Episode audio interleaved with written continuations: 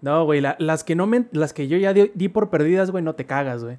Era un Nergi, un, un Teo, este... Ya sé cuáles, güey, ya sé.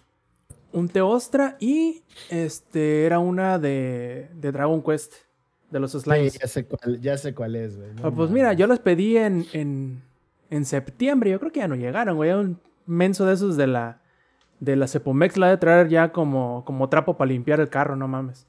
Hijo de la moto, diría yo. Langaria.net presenta Showtime. El podcast más Hola y bienvenidos a la edición 238 de este Su Showtime Podcast. Como podrán ver, estamos aquí todos reunidos, pero antes de empezar, con la presentación oficial del podcast, vamos a pasar al pequeñísimo resumen de lo que estaremos eh, platicándoles en esta bella noche de martes. Antes de empezar con eso, incluso les recuerdo que si quieren y si están escuchando alguna de las otras versiones, si quieren participar en la grabación en vivo del Showtime Podcast, pueden hacerlo todos los martes, 8 y media de la noche, hora de la CDMX, por twitch.tv diagonal langaria. Empecemos entonces con el resumen. Hablaremos de las ganancias que han estado cayendo de CD Projekt Red el cambio del director de Cyberpunk 2077, el nuevo modelo de Switch que dicen llegará en septiembre, la, eh, la cerrazón, iba a decir, pero sí, la cerrazón de los servidores de algunos juegos de eh, Need for Speed, un sitio de ROMs de Nintendo que se animó a irse en contra de la compañía japonesa sin abogado y perdió, oigan nomás, 2 millones de dólares. Borderlands 3 inicia su crossplay menos en PlayStation. Que llegarán nuevos juegos de Sony como Uncharted 4 a la PC el rumor de que Valve está trabajando otra vez en su propia consola ahora se aparecerá al Switch. El multiplayer de American Truck Simulator, la cancelación de BlizzCon 2021 y un pequeñísimo resumen del último de la MSI 2021. También, si nos queda tiempo, hablaremos de Star Citizen, de Subnautica Below Zero y también, ¿por qué no?, de Rage 2. Empecemos chicos, ahora sí vayamos a las presentaciones. Ahí lo estarán viendo dándole su toquecina a la chela. El Lex, ¿cómo estás, carnal? ¿Qué tal, gente? ¿Cómo están? Bienvenidos todos. Este, pues nada, como, como la banda que ya, que, que de acá viene del stream anterior que estaba haciendo, abrimos una cajita de Strixhaven en Japo y estuvo bastante, bastante, bastante rico. Entonces estamos contentos, lo cual es este, relativamente nuevo cuando... Sí, o sea, no, no sé cómo explicarlo porque sí estoy contento siempre que streameo y estoy grabando con ustedes porque los amo, pero no porque la vida es un espiral de muerte y destrucción sin cumbia, entonces no sé. Puta mano, no estoy contento hoy. Ah, el problema es que no hay cumbia. Sí, sí, sí. El problema no es problema. Este, y no es chela, es agua, amigos. Y ya escucharon a ese que conocemos como el poeta de Cuba. Zampi, ¿cómo estás, carnal? Muy bien, güey. Acá el autor intelectual de Arjojima, ¿no? Voy a acuñar esa frase en el Limpi. Todo bien, ya este, con el traje de baño ya bien planchado, güey. Ya, este, es más, me voy a ir al aeropuerto con una playera sin manga, güey, para que literal nada más llegue y vámonos. Y me den ahí mi, mi, mi inyección. Pero todo bien, todo bien. Y también ahí tenemos al adolescente ese de 30 y... ¿Cuántos dijiste? Bueno, el ingenierillo, ¿cómo estás, carnal? 37 años y sigo adoleciendo de mis facultades mentales. No, estoy aquí listo, señores, señores, señores. Tú ya. chamacos, güey, o sea, div, ojo ahí, ¿eh? Y con dos niños, no, siempre, siempre dije, ojalá me los quiten, dice. Siempre puedo aparentar tener más de 10 neuronas, güey, cuando he recibido visitas este, eh, poco afortunadas. No, pues ya listo, ya aquí para darle y pues ahora sí de que, güey, o sea, yo no tengo la culpa de hacer las pendejadas que hago. Soy un adolescente de 37 años, güey. O sea, entiéndanme, X, güey. X está chiavo, dice el ingenierillo. Bueno, plebes, ahora sí empecemos con este Showtime Podcast 238. Primero que nada, vamos a hablar de nuestro. Eh, de nuestra piñata favorita. Y no, no estamos hablando de Overwatch 2, que es un meme, ya sabemos. Sino de CD Projekt Red. Ya ven, ya ven que he estado de bajada desde que salió CD, eh, Cyberpunk 2077. Y pues, aunque para el primer, bueno, el último semestre del año fiscal que terminó en abril, habían dicho que habían tenido pues no sé cuántos millones de ventas, no sé cuántos millones de dólares en ganancias, pero el siguiente trimestre, que es el que acaba de terminar, que es el primero del año fiscal 2021, pues nada más han caído un 64.7% en comparación al mismo año fiscal, al mismo periodo fiscal del año anterior. Así que pues Yo creo que sí les pegó la, la manera en cómo salió Cyberpunk a final de cuentas. Y no se han podido recuperar, esperemos que con los cambios, las mejoras, los parches y con la eventual, este, el eventual retorno del juego a la PlayStation Store, probablemente se puedan recuperar y de menos no estar en pérdidas en comparación de los años pasados. De hecho, uno de los primeros cambios que empezamos a ver es eh, que ahora Cyberpunk 2077 tiene un nuevo director de juego. ¿Cómo la ven? No sé si se habían dado cuenta que el director anterior de Cyberpunk, ahorita les encuentro el nombre, Mateusz Tomaskiewicz, dejó la compañía debido a alegatos de eh, maltrato laboral y acoso. Entonces lo mandaron a chingar a su madre y ahora el que era el director este creativo pasa a ser el director del juego. Este men se llama Gabriel Amat Amatangelo, que también trabajó como director de juego tanto para las expansiones de Dragon Age Inquisition como también otras de Star Wars The Old Republic. ¿Cómo la ves, Zampi? Tú que eras y eres como que el, el caballero de, de, de, espada reluciente y de, que sale al, al, digamos, a la defensa de Cyberpunk. ¿Cómo ves todo esto que le está pasando a CD Projekt Red?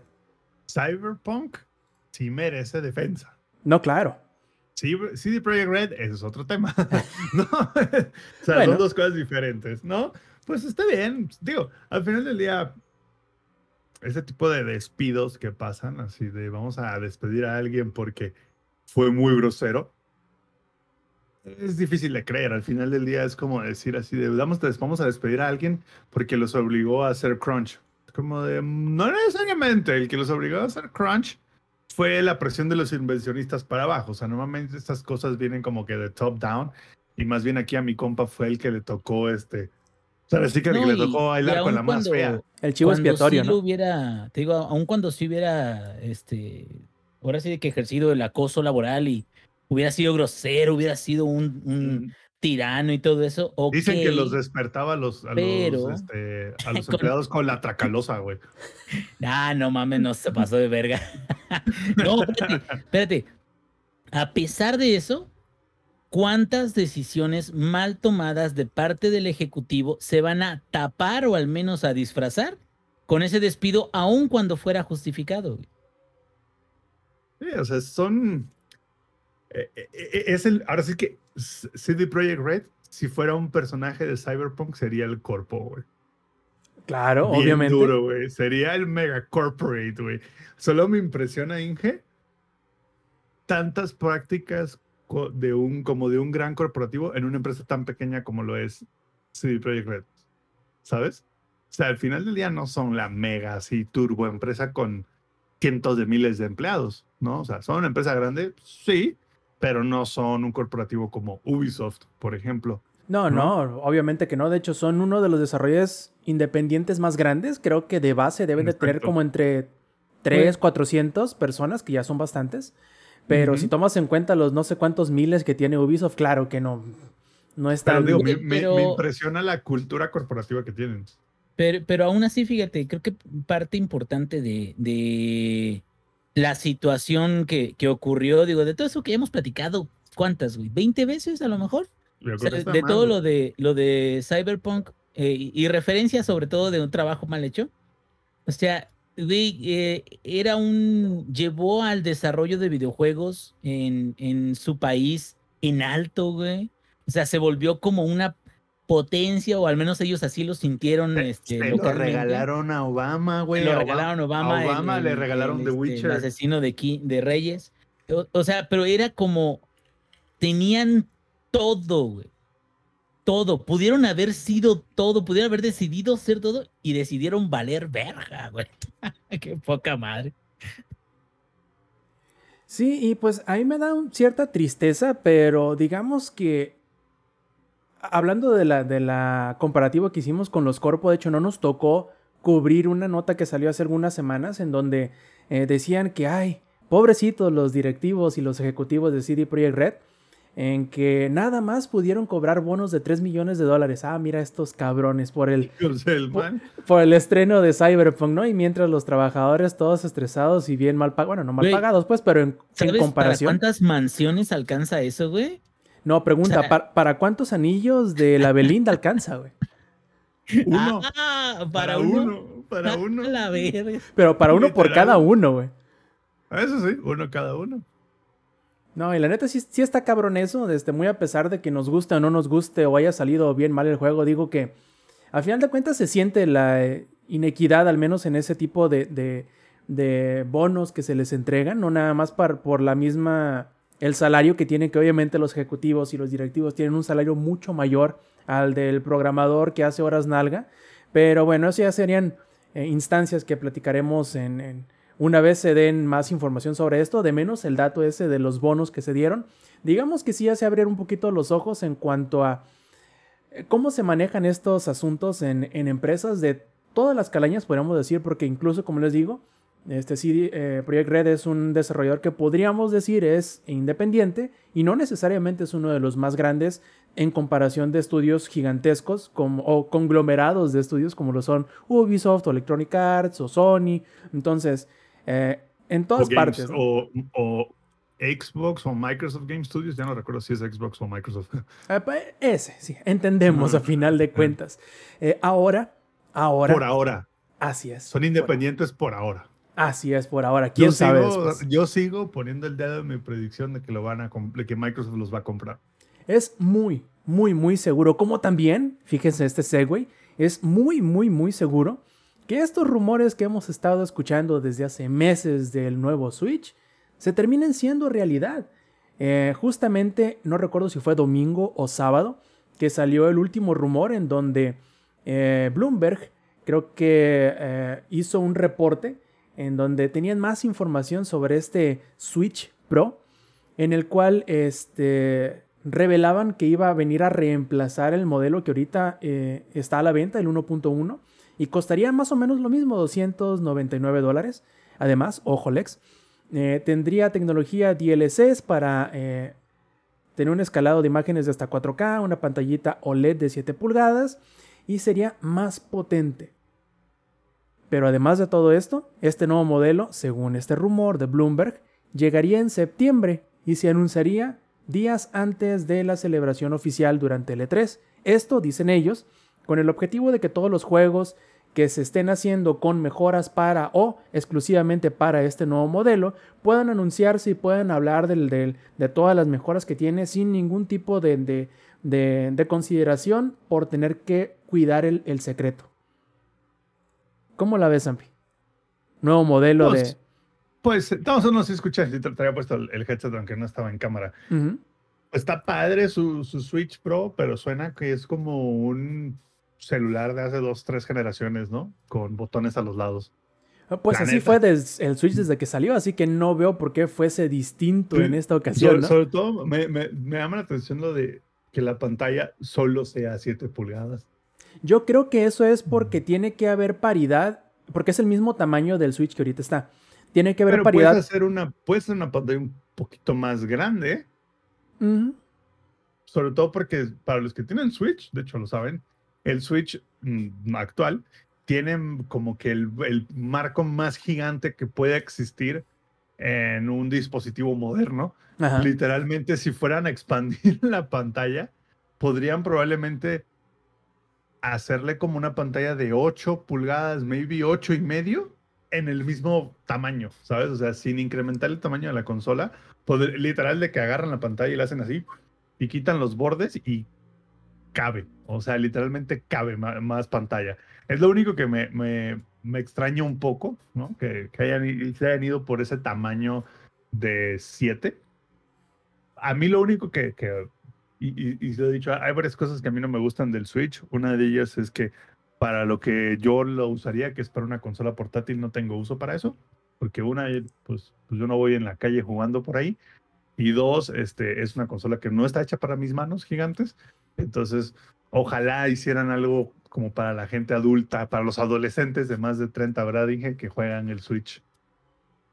Sí, sí, no, de hecho yo fíjate que sí he visto muchas de las noticias y me sentí chamaco otra vez. Bueno, yo ya soy, bueno, ah, de acuerdo, la definición Nunca has dejado de serlo. adolescente, jamás he dejado de ser un chamaco, pero este, fíjate que, que yo creo que es un, es un buen tiempo no por el aparato que viene, que seguramente traerá novedades en tecnología o en poder, sino es un buen momento porque ya hay más o menos una base sólida de videojuegos para el Switch normal que se van a ver o van a correr mejor en el nuevo.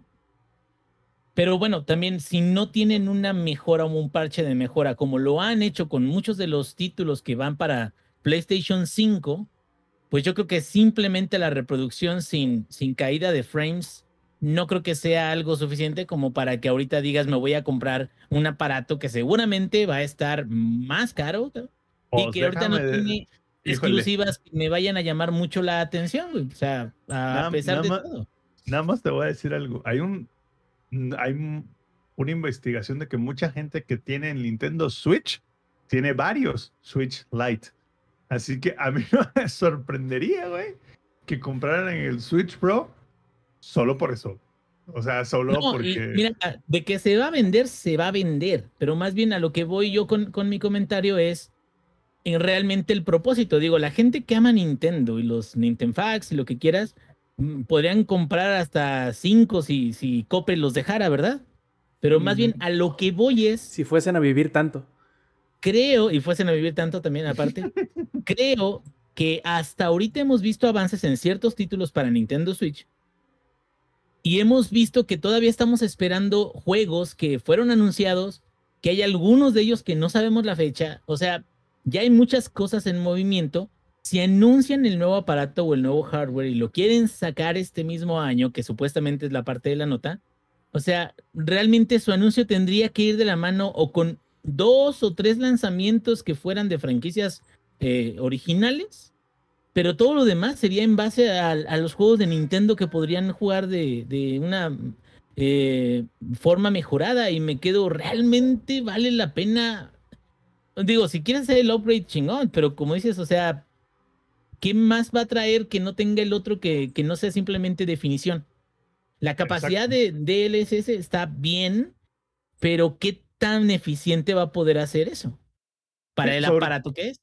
sobre todo porque Nintendo al final del día Nintendo es quien controla casi todos los juegos del Switch, güey. O sea, al final del día en el, en, el PlayStation y en Xbox creo que hay un mercado más grande de desarrolladores chiquititos hasta desarrolladores gigantes como Ubisoft que hacen juegos todos los meses. Y en el Switch hay muchos juegos, sí, hay muchos desarrolladores, sí, pero no es la misma magnitud. Al final del día, la mayoría de la gente que tiene el Switch probablemente tenga varios juegos de Nintendo y dos que tres por ahí que no son de Nintendo.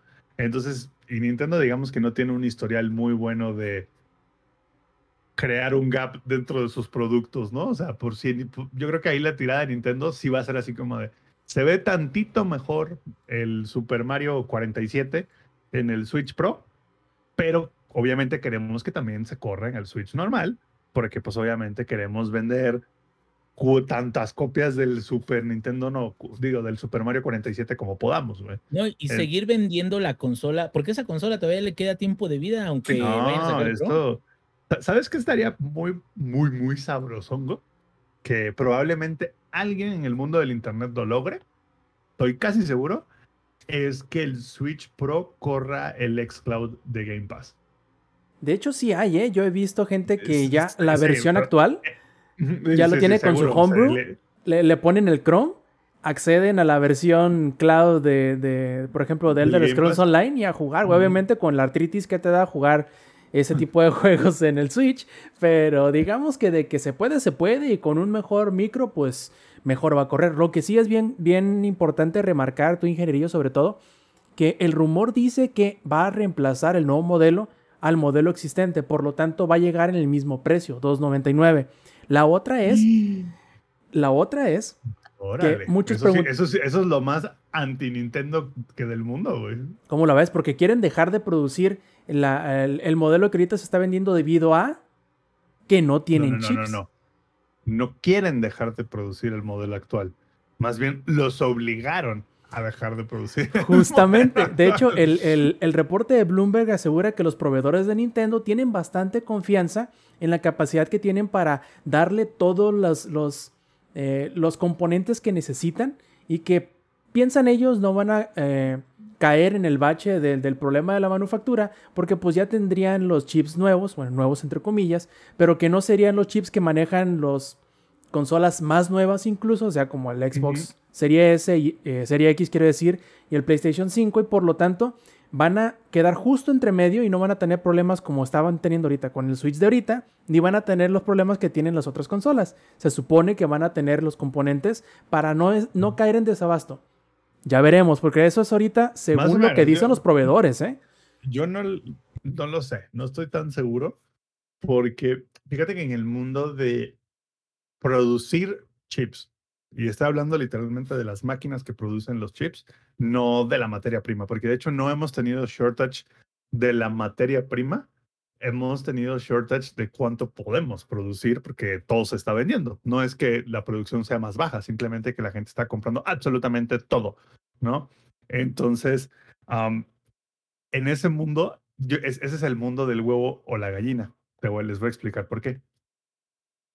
Para que Intel pueda producir más, o sea, para que ellos puedan aumentar su capacidad de producción, tienen que a fuerzas dejar de vender tantos chips al público. ¿Por qué? Porque Intel necesita de sus propios chips para desarrollar nuevas máquinas que puedan producir más. Es como tu, parece que tu propio producto tú lo tienes que consumir para crear más producción, pero obviamente Intel ahorita no lo va a hacer. Intel dice, ni de pedo puedo bajar 10, 15% de mi producción mundial para incrementar la producción que ya tengo 20% de aquí a un año, porque obviamente tampoco es así como de, ay, claro, quito 10% este mes y ya el siguiente tengo 20% más. No, son cosas que toman seis meses, un año más. Así que yo ahí sí no lo creo. O sea, no creo que Nintendo solo por cambiar el chip diga, ah, bueno, no vamos a entrar a la competencia de los grandes, pero ahí te va. El problema es, y es lo que está pasando, por ejemplo, con la nueva generación de, de AMD Ryzen, con la generación 5000, existen todos los SKUs de, serie 5000, ¿ok? Existen los entry level 3000, existen los 5000, 7000, 9000, los Threadripper, existen todos los SKUs. Digamos que AMD los tiene desarrollados ya todos, ¿no? Pero solo van a lanzar realmente la serie 5 y 7 y un poquito de la 9. ¿Por qué? Porque no saben que todo se va a vender. Entonces es como, de, sabemos, sabemos que todo se va a vender, ¿por qué haríamos nosotros de concentrarnos en chips que no nos den tanta ganancia? O sea, ¿por qué sacamos chips de la serie 3000 o por qué sacamos chips de, como para Nintendo, por ejemplo? Si ahí no, no, vamos a estar ganando de 10 dólares por chip, mientras que en mi serie 5 y 7 yo gano 100, 150 dólares por chip. Entonces, eh, no lo sé. Yo tengo mis dudas ahí de que realmente solo por hacer ese pequeño cambio ya sea así como de, no, no, no, aquí vamos a tener Nintendo Switch Pro para aventar para arriba. Lo dudo. Yo creo que ahí más bien Nintendo la va a jugar un poco como el hype, ¿sabes? O sea, la va a vender así como de, sí, así de sold out en un minuto. Oye, pero ¿cuántas tienes? Sold out. Me suena como AMD, no sé por qué. Sí, sí, sí, pues es que al final del día es una estrategia que ya está probada, ¿no? Esa, esa estrategia ya está probada y comprobada que funciona. Funciona sin ningún pedo. Y ahorita, hablando de, de, de, de, X Somos Chavos y hablando de Nintendo, resulta que por allá de 2019, Nintendo le mandó una cartita de cesar y, y desistir a un sitio que se llama ROM Universe, en donde le decía, viejo, pues mira, aparte de que, de que tienes nuestros ROMs de nuestros juegos en tus servidores, o sea, aparte de eso, que digamos que eso ya está mal, cobras una suscripción para permitir que la gente los descargue. O sea, no mames, bájale de huevos o te vamos a demandar. ¿Y qué dice este vato? El dueño del sitio que se hace llamar Storman lo que dijo, pues mira, si tú me vas a demandar, mejor yo te demando a ti primero. Y bueno, ha estado el litigio desde entonces hasta ahora, en donde el juez, bueno, digamos que dictaminó a favor de Nintendo, adivina por qué. Primero porque el vato se la tiraba tan acá, tan piolas, tan don vergas, que dijo voy a irme contra Nintendo sin representación legal. Y pues, eh, digamos que... Mm.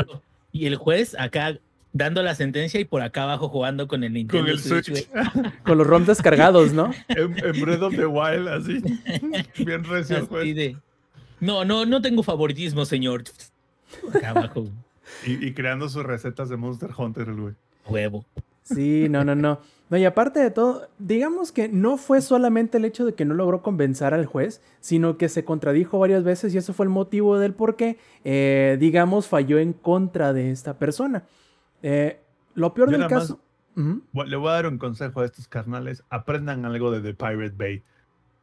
Ajá. Nunca vayan a juicio porque nunca saben quién es. Pélense, cabrón. Buen punto.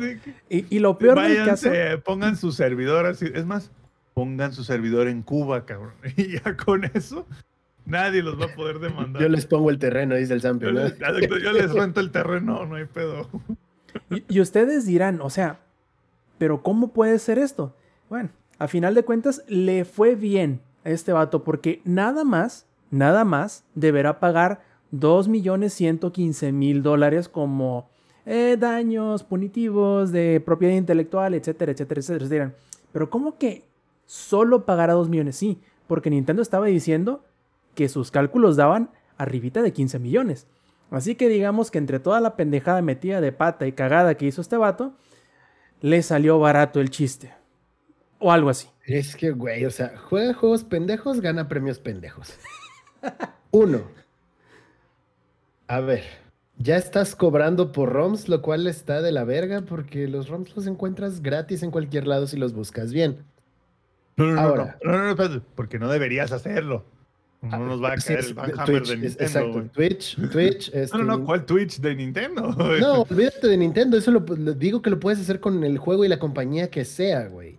Pero aquí está la cuestión, la, la cuestión interesante. Ya estás en juicio. ¿Todavía te atreves a decir, no, güey, es que no, es que yo no robé? Y vas sin un abogado, o sea, ah, no sé, hay tantas cosas que están mal en, en esa estupidez.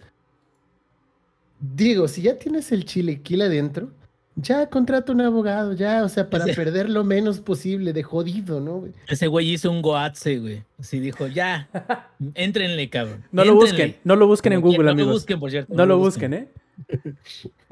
No lo busquen. Pero no, no sé qué esperaba, sinceramente, el güey. O sea, que, que- no, no sé, no sé, me, me- no, no me cabe en la cabeza. Como el qué podrías esperar. ¿Qué, qué podría pasar? Dice, dicen acá en el chat que necesitamos un botón con el mensaje superpuesto que diga Langaria no aprueba ni fomenta este mensaje. Así es, efectivamente. sí, podría ser. Pues bueno, plebes, ya saben, si les llegan a mandar una carta de parte de Nintendo que les digan bájale de chiles, háganle caso. Ya si no le van a hacer caso y quieren entrarle a los chingazos contra Nintendo, Vayan a Cuba, yo les rento el terreno. A ver, pero a- aquí está otra cuestión. No se les ocurra ponerle a sus hijos o mascotas Mario, porque los puede demandar Nintendo. Entonces, tengan cuidado con lo que hacen, que Nintendo no, no, no los pueda eh, demandar por eso. Y mucho menos le pongan Luis Mario, doble demanda, güey. No, no, no. Lu- Tampoco Luigi le Mario. pongan- sí, Lu- no. Luigi Mario, doble demanda, güey. No, o sea, no, creo que todavía My Hero Academia tiene un problema, ¿no? Con eso, porque All Mike dice Smash, güey, y ya. Todo les pertenece a Nintendo. Este, sí. Entonces tengan cuidado nada más. No le pongan Mario a sus hijos ni a sus mascotas. Este, si les preguntan, oye, ¿quién es tu personaje favorito? Siempre di, es una, es una bolita rosa que dice pollo y absorbe los poderes de otras cosas. Evítense problemas. Así es. Antes de que los demanden. Es el a- Nintendo es el Estados Unidos de los videojuegos. Visita Nintendo antes de que Nintendo te visite a ti. Mira, no lo había pensado de esa manera. Y bueno, pasemos a otras noticias, digamos, no necesariamente tan hilarantes, pero quizás sí un poquito más tristes. Y es que Electronic Arts acaba de anunciar que los siguientes juegos que voy a mencionar de la saga de Need for Speed, Carbon, Undercover, Shift, Shift 2 Unleashed y The Run, van a cerrar sus servidores a partir del día 31 de agosto de este año. Dicen ellos que esto se debe a que pues la cantidad de usuarios que tienen en los servicios en línea de todos estos juegos pues como que nomás no no vale la pena Ah, mantenerlos, ¿no?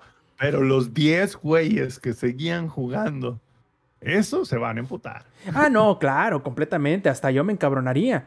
Eh, lo bueno es, dentro de todo lo malo, Que Dijiste Need for Speed Carbon, ajá, Unleash y The Run, ¿cierto? es Carbon, Undercover, Shift, Shift Ah. 2, que, que es Shift 2 Unleashed y The Run. Ajá. Creo que el, el, menos viejo es The Run y tiene como 10 años que salió.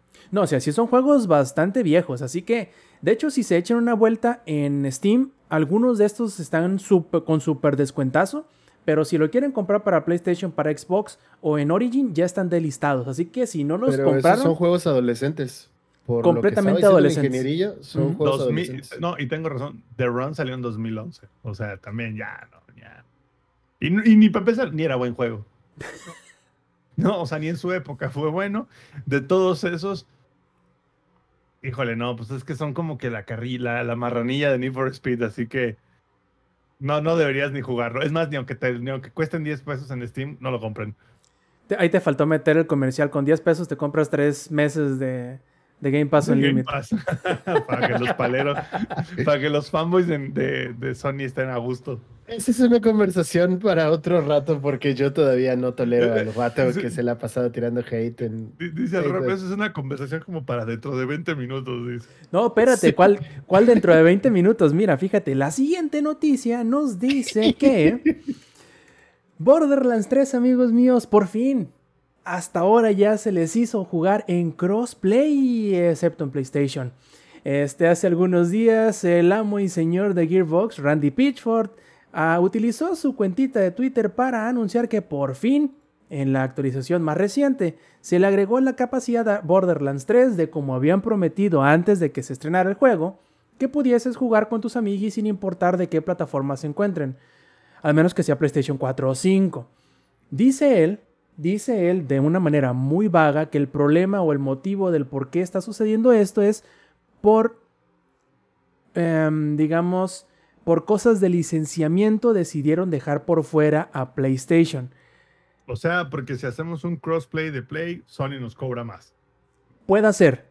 Eh, mucha de la especulación, ahí te va, mira, mucha de la especulación de esto tiene que ver por un lado, todos los litigios que han estado sucediendo en las últimas semanas entre Unreal y, bueno, Epic y Apple, en donde algunos de los documentos de la corte mostraron que la, la compañía que más se negó o que más trabas puso al momento de poner crossplay así en lo general era Sony. Porque ellos al ser los que tenían como que la ventaja en el mercado, eran los que tenían entre comillas más por perder al momento de meter el crossplay. Entonces, lo que ellos hicieron para poder aceptar Sony, en ese momento estaba Gio Corsi como el, como el jefe de relaciones de estudios ajenos a, Sony, pues. Como el de relaciones exteriores, vaya, pero de, Sony. De los partners. Exacto, exacto, de, de partners. E, y lo que, él, lo que él sugirió y que fue lo que se terminó haciendo en ese momento, más no sabemos si se sigue haciendo a la actualidad, es que tiene una cláusula en donde tenían que pagar una, una cuota entre comillas, por lo que perdería Sony al momento de, aceptar eso, pues de lo que las microtransacciones y lo que sea, que no iba a poder cobrar la, la el, cacho de la, de, la, de la transacción, pues. ¿Y? ¿Qué? exacto. Está muy raro eso. E, es, ¿Se acuerdan hace unos podcasts que yo dije que Sony era una compañía súper anticonsumidores? ¡Tarán! Evidencia número 200, güey. Así es. Como te digo, es algo muy raro y que obviamente está mal. Por fortuna, eso es un golpe que lo recibe el publisher o el desarrollador y no el consumidor. No sabemos si esa, si esa política todavía se siga aplicando ahorita. Digo, sabemos que se hacía en aquel entonces. Entonces podemos agarrar este problema o esta situación con, Borderlands por dos lados. Primero, que Take Two no hubiese querido pagar esa eh, cuota. O que en realidad tuviesen que haber metido el juego nuevamente a certificación y no, y no estuvieron de acuerdo en hacerlo y por eso lo dejaron afuera. Esas son las dos posibilidades. Que Take Two no hubiese querido pagar la cuota o que no haya querido pagar la recertificación del juego probablemente con Microsoft y en la PC, con, con la... Ahorita creo que nada más estaba en la Epic Games Store, ¿verdad? O está también en, en Steam, el Borderlands 3. No, también está, en, ya, está. en Steam. Ah, ok, ok. Entonces no sé está si... en el Oxxo también. No sé si esas plataformas no requirieron una recertificación del juego debido a esta función y Sony sí, y simplemente se negaron a, volverlo a, a someter al proceso de certificación. Yo nada más ahí así que voy a poner mi granit, mi humilde opinión, que de humilde no tiene nada y que es una opinión bien venenosa. No es la primera vez que un estudio sale a decir que la razón por la cual su juego no tiene crossplay es por Sony. No es la primera vez. Rocket League es uno de ellos. Que también en su momento salió y dijo, a ver, banda. oh, tenemos crossplay con Play, pues porque, pues, pues porque ustedes arman el rompecabezas, ¿no? Porque si yo les digo, me van a cobrar hasta... Así No, que sa- ¿Sabes por qué fue ahí? E- En, en específico de Rocket League, porque Sony compró primero la exclusividad. Y ellos tenían ciertas cláusulas que me imagino no podía romper este.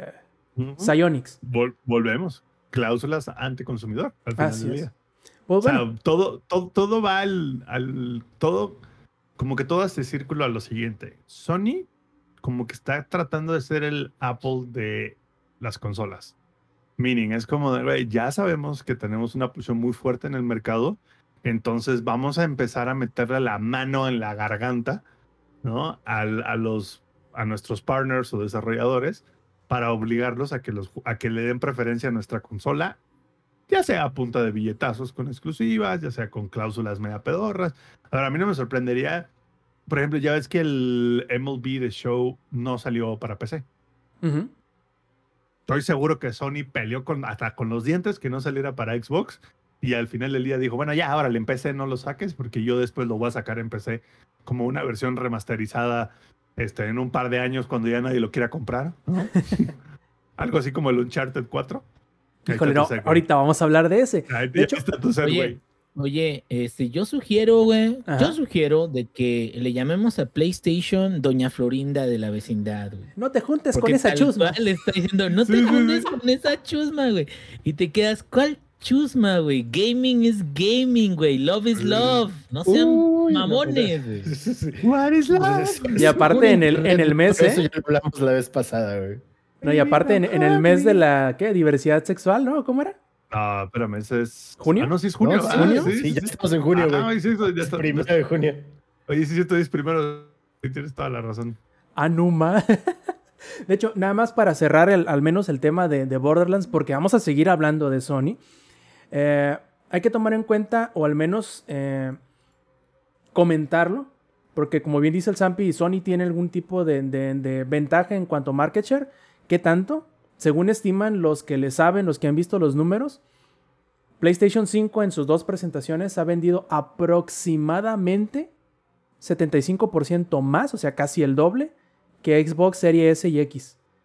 Así que digamos que sí es bastante. Y si tomamos en cuenta que vendió casi 2 a 1 el PlayStation 4 en relación al One, entonces claro que sí tiene una posición sobre la cual poderse montar en su macho y decir, no viejo, ahí vas a tener que tratar de, de esta forma especial porque soy el que lleva el market share por delante. Pero eso obviamente a veces le juega en contra como ahorita con Borderlands. No, y, y a la larga. o sea, son decisiones que a, a- a mediano y corto plazo ah, tienen un beneficio directo para Sony, ¿sabes? Pero son decisiones que a la larga solo van a ir como que. Jugándole en contra. Una mal, jugándole en contra, exacto. Vas, es como. Se te van a ir acumulando, güey. O sea, se te van a empezar a acumular tus desmadres. Es como cuando mientes, güey. O sea, la primera, la segunda, la tercera mentira va, pero ya cuando dices 10 mil mentiras, alguna te va a venir a regresar a morderte en el ano. Sí, completamente de acuerdo. Ahora, hablando de lo de Uncharted Hablando de 4. mordidas en el ano. Hablando de morder... No, no, no, no, no, ¿cómo creen? Hablando de Uncharted 4, eh, durante una de las más recientes juntas de inversionistas de Sony, eh, pues digamos que reveló un par de cosillas bastante interesantes. Entre las, entre comillas, menos interesantes son que eh, van a intentar reforzar el PlayStation Now para hacerlo este, más atractivo, no nada más para público internacional, sino que sea funcional para público internacional, que han tenido un aumento de nuevos suscriptores de Plus de más de 5 millones en, desde que salió el PlayStation 5 para acá, eh, que esperan todavía este año eh, el PlayStation 4 sea lo que más ganancias les atraiga, obviamente porque les cuesta menos el producirlo al momento de venderlo, y que también a partir de este mes de junio el PlayStation 5 ya no se venderá con pérdida, al menos el modelo default, el que trae todavía la lectora. Lo cual, digamos, son buenas noticias para ellos, ya no le van a perder. Lo más interesante después de todo esto es que seguirán con su estrategia de vender juegos propios en la PC y sus próximos juegos incluyen como eh, estreno de lujo Uncharted 4. Muchos dirán, pero pues bueno, Uncharted 4 ya tiene, no sé, tiene como 4 o 5 años que salió a la venta, es cierto. También es cierto que vendió como 35 millones de copias y siendo que el último juego grande, grande, grande que mejor se les vendió fue Horizon Zero Dawn y dicen que su return of investment, al menos al momento de hacer el port del juego a la PC, fue de 2.5. O sea, sacó casi tres veces lo que les costó producirlo. Por lo mismo, van a intentar seguir haciendo estas adaptaciones para ver qué tanto le puede salir beneficioso el llevar juegos un poquito viejitos a lo mejor, pero que probablemente la gente lo estaba esperando en la PC. Sony dándose cuenta que la estrategia de Microsoft sí funciona. sí, sí, la verdad. Sony, dándose Sony, dándose cuenta que al final del día las consolas no son los reyes del mercado del gaming, ¿no? O sea, al final del día, nosotros sé que para mucha gente está la discusión de Xbox o Play o Switch, sí, pero ya cuando uno ve los números acá chingones de dónde viene el billete, la PC sigue siendo el mercado, así de el mercado. Entonces, simplemente Sony dándose cuenta así de, como que sí deja, ¿no? O sea, híjole. Sí sale pues, chido, pues, ¿no? Sí sale, ¿no, güey? O sea, pues y ahí es donde uno como, como buen PC gamer dice, pues ¿cuál es la prisa? ¿No? En cinco años juego lo que ustedes pagaron dos mil pesos, yo en cinco años lo juego por 600 pesos, ¿no? Y en el proceso tengo un backlog de cuánto, como cuánto es tu backlog, que más o menos ahí, danos así como que un calambrito. Realmente urgentes. Fíjate, bueno, es que tengo urgentes 1 y urgentes 2. Urgentes 1 es como prioridad de tickets, güey. Urgentes 1 son los que me quedo, ya, ya no te chingues, güey, ya tienes que acabar. Que debe tener unos 30 cuando mucho, güey. Urgentes 2 deben ser como unos 60, güey, y échale ya, ¿qué? Dos, 300 que ya tengo y que no he terminado. ¿Y terminarás? O sea, que sí te da chance de esperar a que salga el nuevo Horizon Zero Dawn en PC. Fácil, cabrón, no he terminado el primero. Y de hecho sí lo tengo empezado y ya lo voy a terminar. Ya lo instalé, güey, en serio. Dije, ahora sí me voy a poner yo, digo, pero luego salió otro de, de Urgente uno que me dijo, no, otra vez juégame, güey. Entonces ya, bueno, es, es un poco complicado mi vida, güey. Sí, la verdad es que está interesante al menos el, el ver cómo Sony ha cambiado poco a poco, o muchos dirían de mucho a mucho eh, la forma de, ver sus eh, juegos exclusivos. Eh, de hecho, algunos ya van a casi, casi, podríamos decir, empezar a salir de esta manera y la gente no lo vería tan mal. Pero obviamente que ahorita como Sony tiene su consola nueva que quiere que se venda, va a tener que, pues digamos, ponerle más énfasis para que esto suceda. Digamos, digo, no es que estén batallando para venderlo, lo que están batallando es para que la gente tenga lo suficientes para comprar porque se venden como pan caliente, independientemente de como algunos dicen por ahí, que no hay en realidad juegos de nueva generación para ninguno, ¿no? Ni para Xbox ni para PlayStation. No, es como dicen por ahí, es que no hay. Así es, no lo hay. Que no hay. ¿Sabes que no lo hay? Pero podría sí haber una consola de Steam. Bueno, en realidad ya había habido, ¿cómo se llamaban? Alpha. No, ¿cómo el se Steam Alpha y el Steam Machine. Ah, los Steam Machines. Eh, sí, exacto. De hecho, ese es el que estaba buscando, el Steam Machine. Bueno, ahora resulta que dicen por ahí que Sony está trabajando. Sony. Que Steam está trabajando. Microsoft. Ah, Nintendo. No, Valve está trabajando. En un prototipo que internamente ellos conocen como Neptune. Que sería. Pues, para no ponérselos muy complicado y, y ustedes ya que tienen la imagen mental bien hecha, que sería un Switch que juegue Steam, tal cual.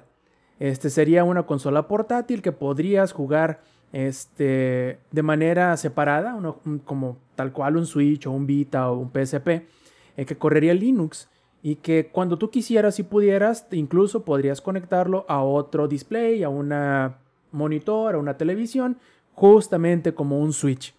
Eh, esto lo reporta eh, Ars Technica. De hecho, en el internet, ya Video Game 24-7, ya lo, lo bautizan como el Steam Paul o el amigo de Steam, ¿no? Que será como el acompañante de, de, tus juegos. Algo así, esperemos que no, se, que no muera como tal, pero algo así como el. ¿cómo se llamaba el- la, la cajita de, de Steam que ponías en la el, tele? el Steam Link. Ándale, ándale, un Steam Link, pero con su propia pantalla. Entonces, eh, tal cual las especificaciones no hay, no hay así de que ser un microprocesador fulano de tal y, y así. Dicen este, que correrá con chipses de AMD e Intel, no de Nvidia. Y que eh, tendrá una pantalla táctil y además de todo, como les dije, correrá en Linux, lo cual es lo más curioso del Al asunto. ¿no? final, del, al final del día no necesitan mucho poder gráfico, entonces tiene sentido por, por lo cual no correrían en una plataforma de Nvidia. O sea, correrían con Intel con, o AMD usando sus gráficos integrados. Porque pues al final del día la idea es todo traerlo de la nube. Yo creo de corazón que Fíjate. ya Valve la está, Fíjate, la está Fíjate. forzando, güey. fíjate, fíjate.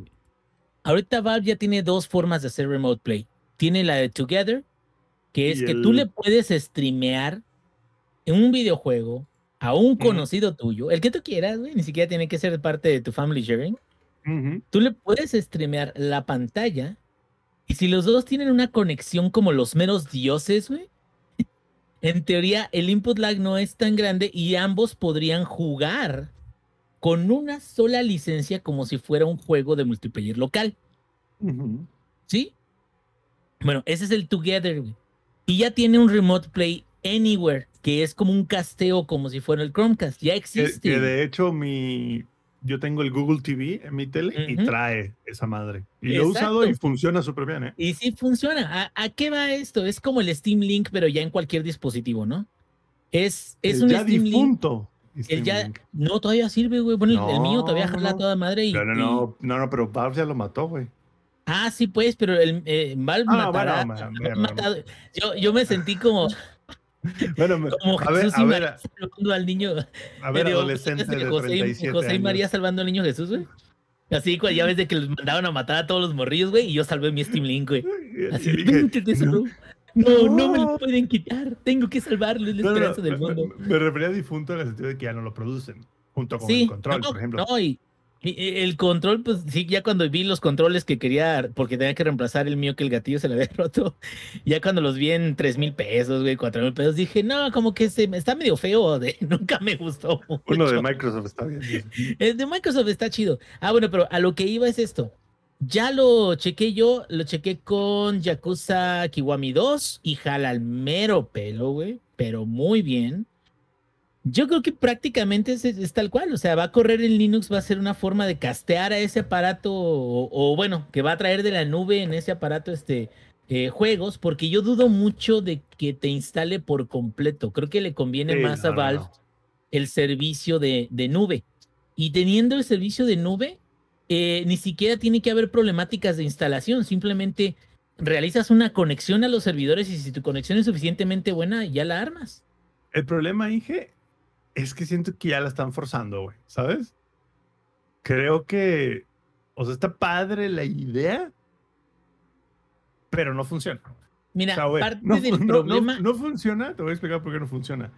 Porque necesitas estar en tu casa para poderlo jugar, ¿sabes? O sea, no sí, es, no es como de, ay, Sí, claro, me es. conecto en el camión en el con mi metro. co- en mi red 5G que existe claramente aquí en Latinoamérica, ¿no? Y desde ahí lo juego.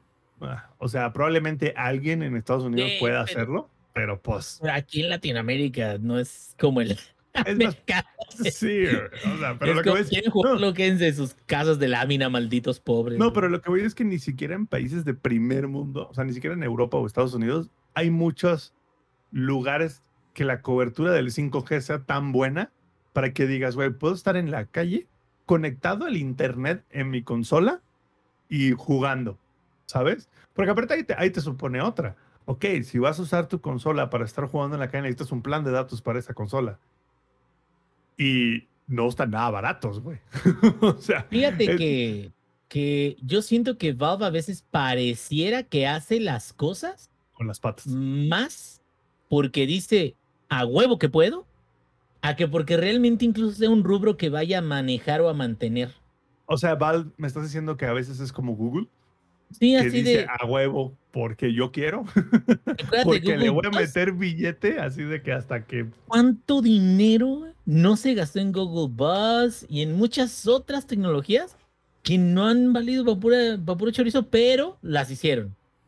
Y son proyectos que incluso dieron mucho trabajo a mucha gente en su momento. Google Stadia no te va a estar atrás. Este, Google Stadia, que ahorita es de, de- de lo último. Y pero, pero creo que a lo que voy es esto. A menos de que traiga algo fabulantástico, no veo como por dónde vaya a competir diagonal, reemplazar algún otro aparato que ya existe en el mercado. Me- Mejor cómprate un Switch Pro y te sirve para lo mismo. ya verás que Pues sí. sí. Y bueno, antes de pasar a las noticias tristes, primero hay que irnos por lo feliz y lo contento. A ver, Zampi, háblanos del multiplayer de American Truck, Si- de American Truck Simulator. Otra vez, no nos cansamos de hablar de él. Ni nos cansaremos, yo Uh. creo. Fue la sorpresa de la semana. Ya lo habían hablado hace como unos cinco meses, más o menos, los desarrolladores, pero ya ahorita lo sacaron en la beta experimental, no abierta al... Bueno, no, sí es abierta al público, solo que es beta experimental, de hecho así es como, como lo, lo publicaron. Y básicamente, está impresionante. Estamos hablando de juegos que tienen más de 10 años que salieron, que hasta ahora no había realmente una necesidad de hacerlo multijugador. Y de hecho las implementaciones que había de multijugador era este, a través de mods que realmente no funcionaban al 100% como uno esperaba. Esta gente sale y dicen, ¿saben qué, banda? Ahí les va, güey. Primer beta de multijugador. Ya lo estuve calando y funciona increíblemente bien. Y me lo vi y dije, claro, güey, esto es el futuro, güey. Nosotros cuatro siendo camioneros es el futuro, güey. Porque literalmente, y, y fíjate que en la superficie se ve sencillo, pero ya cuando te empiezas a ver como que los detalles técnicos está cañón. Porque al final del día el American Truck Simulator es un juego, y el Euro Truck, porque es para los dos, by the way. Son juegos de mundos abiertos que no estaban diseñados como multijugador en- cuando los armaron.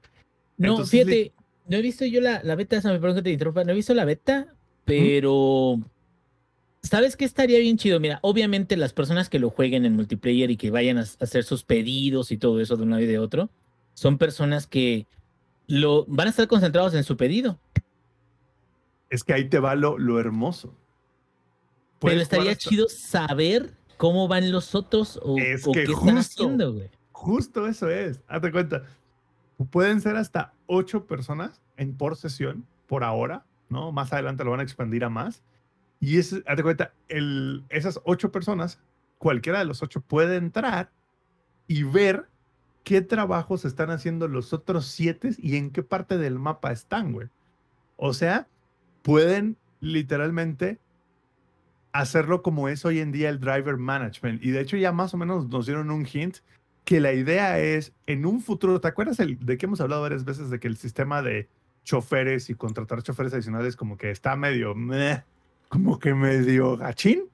Bueno, lo que ellos quieren y lo que están visualizando hacia el futuro es tener esas compañías que existen hoy dentro del juego, pero con jugadores humanos. Entonces, entramos a la sesión y no necesariamente significa que tú y, yo, Inge, tenemos que estar a una distancia uno del otro o que tenemos que estar haciendo el mismo trabajo. Tú puedes estar, Inge, en el otro lado del mapa haciendo el trabajo que tú quieras y yo puedo ver qué trabajo estás haciendo, dónde lo estás haciendo y cómo vas tú por tu lado y tú puedes hacer lo mismo como yo. Y ahí te va lo más perrón. Establecieron un sistema de comunicación dentro del juego que es como un radio. Literalmente presionas una tecla, hablas y cuando la sueltas es que el otro puede hablar. Literalmente es como un radio de dos vías como los que usan los camiones y le pusieron este, los efectos y todo de radio. Y te digo que estaba viendo el beta Inge y no es nada más de vamos a aventar varios jugadores juntos a la vez. No, o sea, se ve que lo pensaron. Entonces es un tema donde podemos hacerlo de varias maneras. Por ejemplo, podemos meternos los cuatro en una sesión y los cuatro entregar el mismo pedido al mismo lugar y los cuatro ir en un convoy uno atrás del otro, ¿no? Así literalmente, y llegar y dejar la carga. Y lo más im- impresionante, Inge, es que el clima, la hora del día y el tráfico de la IA está sincronizado entre los cuatro jugadores, sin importar en qué parte del mapa estén. Entonces, literalmente tú podrías estar, no sé, en Arizona y el Rob y yo en Washington. Y si empezamos a manejar así que para juntarnos, eventualmente el tráfico se nos, o sea, vamos a ver el mismo tráfico los dos porque vamos a estar en el mismo lugar.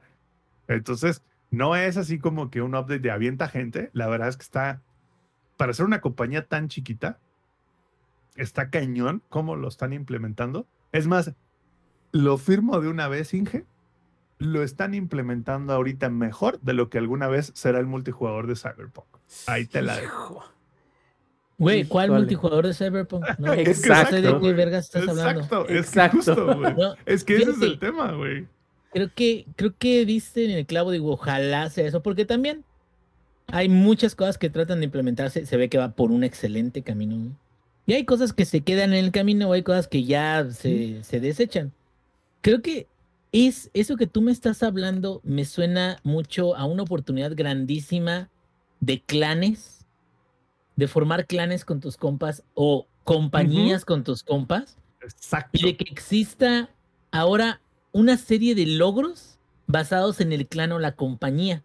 ¿Qué quiere decir? Exactamente, güey. Que tu compañía logre hacer tantos trabajos, pero ya sabes de que no fue con NPCs, que fueron puros jugadores humanos los que hicieron 100 entregas, cabrón. Y ahí estás entre todos y, güey, y a, lo mejor va a haber hasta eventos. No, pues la primera compañía que haga este 40 eh, entregas en, en dos días ya eso lo logra, cabrón. Ah, sí, se pone bien intenso. La verdad es que creo que para allá van, Inge. Creo que ya se dieron cuenta de que tienen una comunidad muy buena una comunidad que aprecia el trabajo que hacen, ¿no? Y ya se han dedicado los a... Eventos, güey. Hemos hablado de los eventos. Eh, la gente responde súper bien, güey. Oye, espérate, acaban, no tenían, no tenían por qué hacerlo, pero acaban de anunciar que van a hacer un rework de, de los tres primeros estados que salieron con el juego. Le van a hacer un rework a California, a Nevada y creo que a Arizona. A esos tres, un rework gratis, güey. O sea, no, ese madre no lo van a cobrar y literalmente van a hacer un rework que no necesitaban hacer. Entonces yo creo que al final del día ya se dieron cuenta que tienen una comunidad muy perrona y dijeron, ¿cómo le hacemos, güey? Para que esta comunidad se... Ahora sí que la llevemos al siguiente nivel. Claro, lo que acabas de mencionar tú, dije, tratemos el tema de las compañías como si fueran clanes, güey. Entonces, apenas ahorita estamos en el beta, paso. Se les está olvidando y se les está pasando una, digamos, posibilidad bastante eh, probable. Camioneros esports. Uh. Sí, pues te digo así de que en tanto tiempo entreguen, como equipo, entreguen tantas, güey. Y el eh, que tenga el menor daño y las menores multas. Exactamente, o sea, lo, lo, chido también del juego es de que no nada más es como de, ay, el número de pedidos. Porque puede hacer pedidos entre dos ciudades chiquitas, ¿no? O sea, es la, la distancia, es qué tantos retos te encuentras, porque digo, eso no está, está implementado de una forma sencilla, sí funciona, pero a veces hay eh, inconvenientes en la carretera que hacen que te desvíes. Creo que es una de las cosas que, también le da un ah. poquito de sabor. Y fíjate que eso está sincronizado en el multijugador también, entonces... Si hay un accidente en una salida, el accidente pasa para todo el mundo. Sí, pues a ver, mira, yo espero de que, de que se vaya dando esto de una buena forma.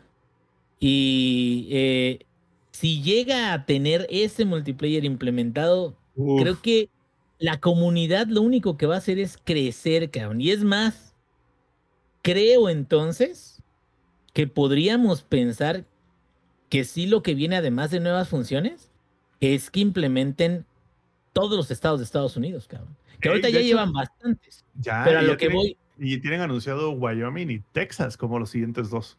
Pero a lo que voy es esto, o sea, Texas es enorme, cabrón, es grandísimo. Ahora, imagínate poder hacer entregas de costa a costa, güey. Uf.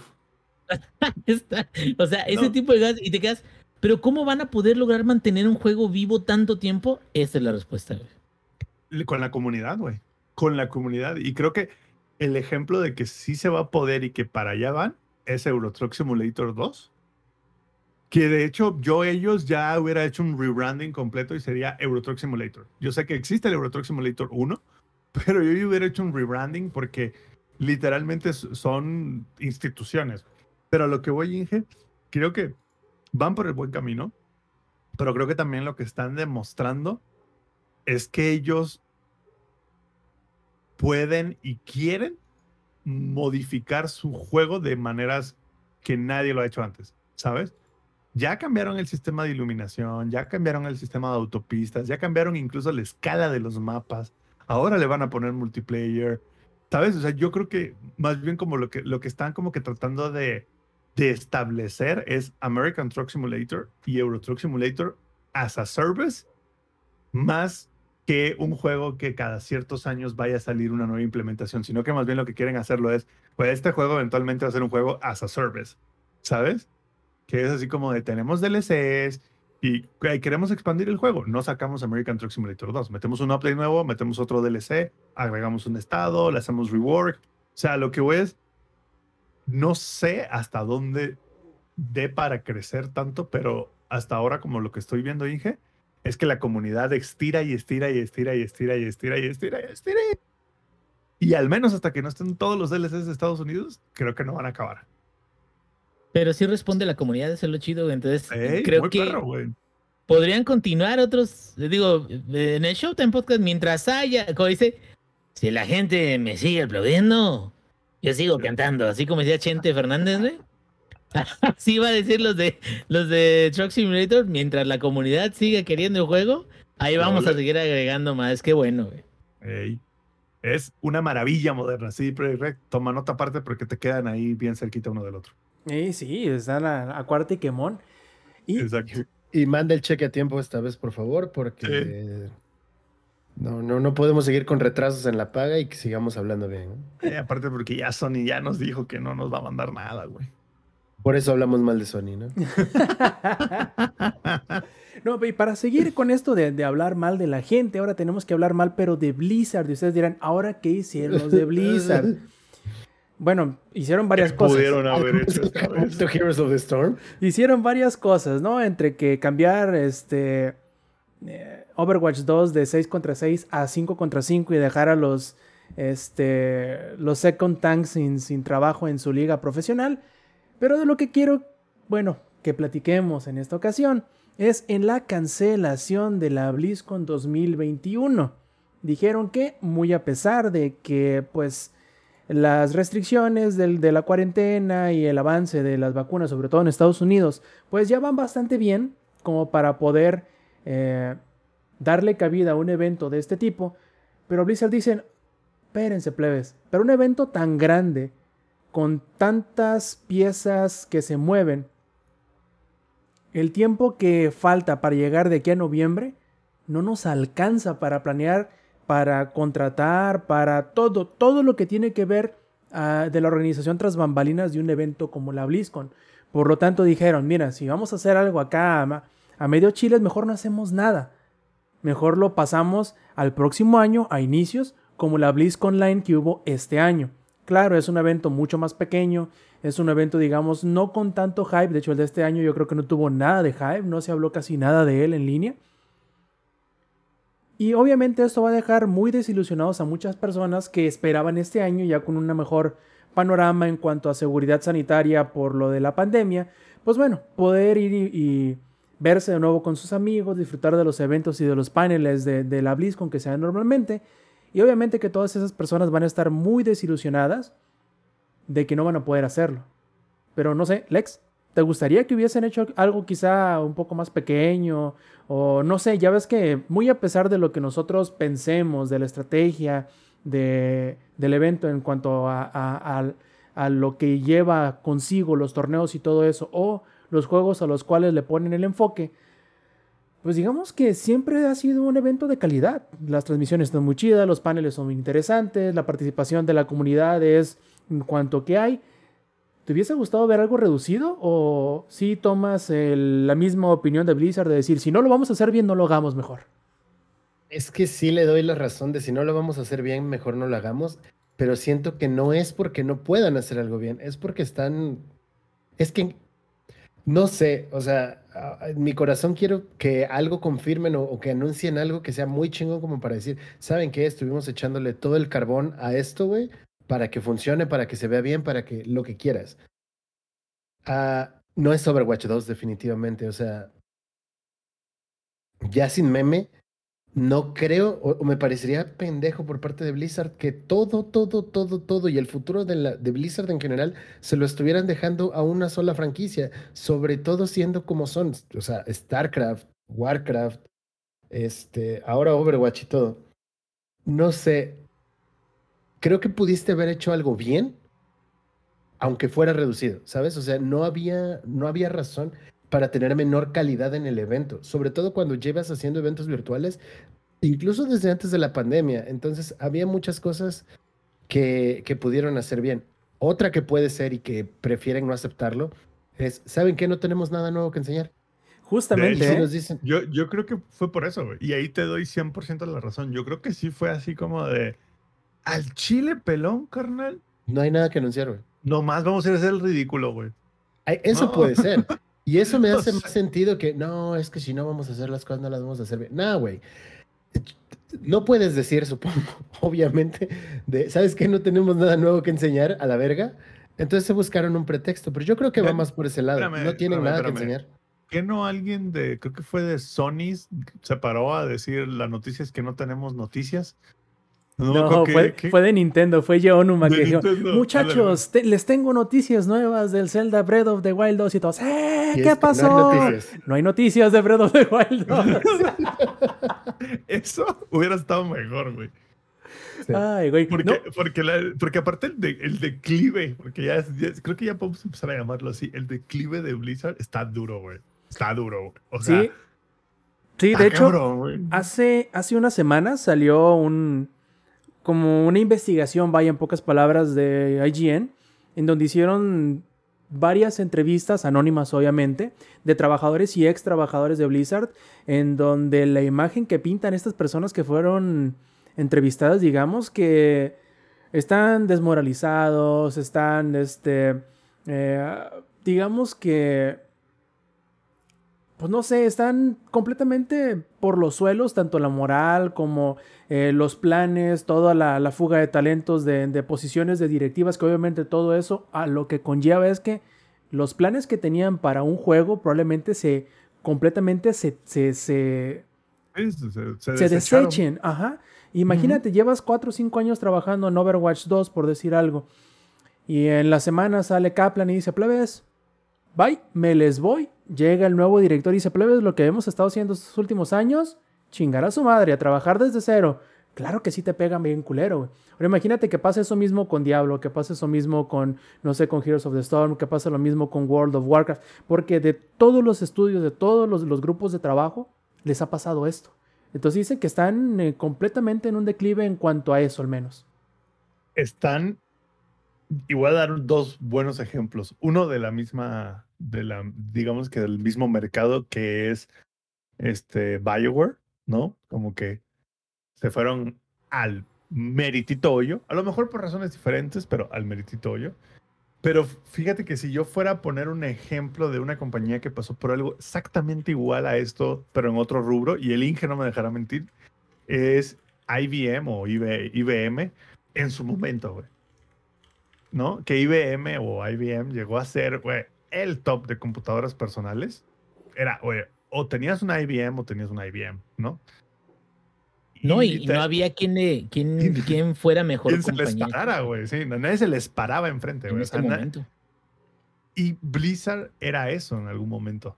Blizzard era el IBM de los, al menos en PC, no había ningún otro estudio, porque todavía en las consolas había más competencia, ¿no? Microsoft, Sony, Nintendo daban más guerra, pero en PC sí o no, Inge, una época en donde ser PC gamer era jugar los juegos de Blizzard. Sí, no había de otra, ¿no? Y, era uno iba de la mano con el otro, ¿sabes? O sea, era como, ¿eres PC gamer? ¿Cuál juego de Blizzard juegas? Y es más, no te vayas tan lejos. Cuando salió Overwatch, Overwatch le tumbó muchísima gente a Team Fortress. Fue el inicio de, de ese tipo de juegos, porque luego este también salió Paladins. o sea, fue, fue como un boom muy grande de Overwatch, estuvo la Overwatch League y hasta le quitó gente a, y me atrevo a decir, a Counter-Strike. También, también, no, y digo, Counter-Strike también, digo, no le hace falta, le quitó un pelo de gato también. Pero aquí creo que, que lo más importante es, es, lo que hemos estado platicando en los últimos podcasts en referente a ¿por qué siguen pasando cosas así? ¿Por qué siguen sucediendo cosas que no van bien con la imagen de Blizzard? ¿Por qué hay, hay eh, ahora sí que, de, hecho dice aquí Estefania, dice, pues es que salió todo cucho, más bien mucho de la logística no le salió y, y no mucha gente lo peló. Bueno, es que antes el BlizzCon, y estamos hablando de los que eran antes de eso, por ejemplo, a mí me gustó mucho el de Tenacious D, cuando salió este como el, evento musical, anunciaron cosas bien chidas, la gente estaba súper emocionada, o sea, y lo volví a saber y había videos de eso y de lo chido que estuvo. Y, Era una y ahorita ya no es así. O sea, ¿y qué es lo que está pasando? Y creo que tristemente, bueno, a menos de que, de que sí haya como mano negra, pero tristemente, pues mucha de la gente que está trabajando a lo mejor en Blizzard, a lo mejor hasta se ve imposibilitada de poder ellos inyectarle la misma cantidad de amor, porque, bueno, Activision es de decisiones de dinero, güey. Porque tiene que llegar a un plan financiero, güey. Pues, si te vas primero por las decisiones de dinero o esperando que haya cierta regreso de inversión, si no, no le metes a algo, no lo haces por la comunidad, pues sí, o sea, cada vez va, va a haber más cosas que, que si afectan negativamente tu imagen, hasta los nuevos proyectos que vengan no van a emocionar tanto a la comunidad que ya tenías antes, güey. Hasta va a ser menos cantidad de gente la que te siga. Yo creo, aparte, Inge, siento mucho que desde que Activision llegó, dos cosas. Uno, aplicaron la de aquí no se va a invertir en nada que tenga un del 1 al 10 en riesgo más del 3 en la escala de riesgo. Y los que saben un poco de finanzas saben a qué me refiero, ¿no? ¿Y qué tanto se arriesgaron en Blizzard durante sus primeros 15 años? Todo, güey, se arriesgaron todo. ¿Qué tanto se arriesgaron a que las cosas no les salieran como ellos querían, güey? Pues por un lado siento que están así en esa modalidad de aquí no se va a invertir nada que sea riesgoso, por eso vamos a invertir en lo que ya todo el mundo conoce.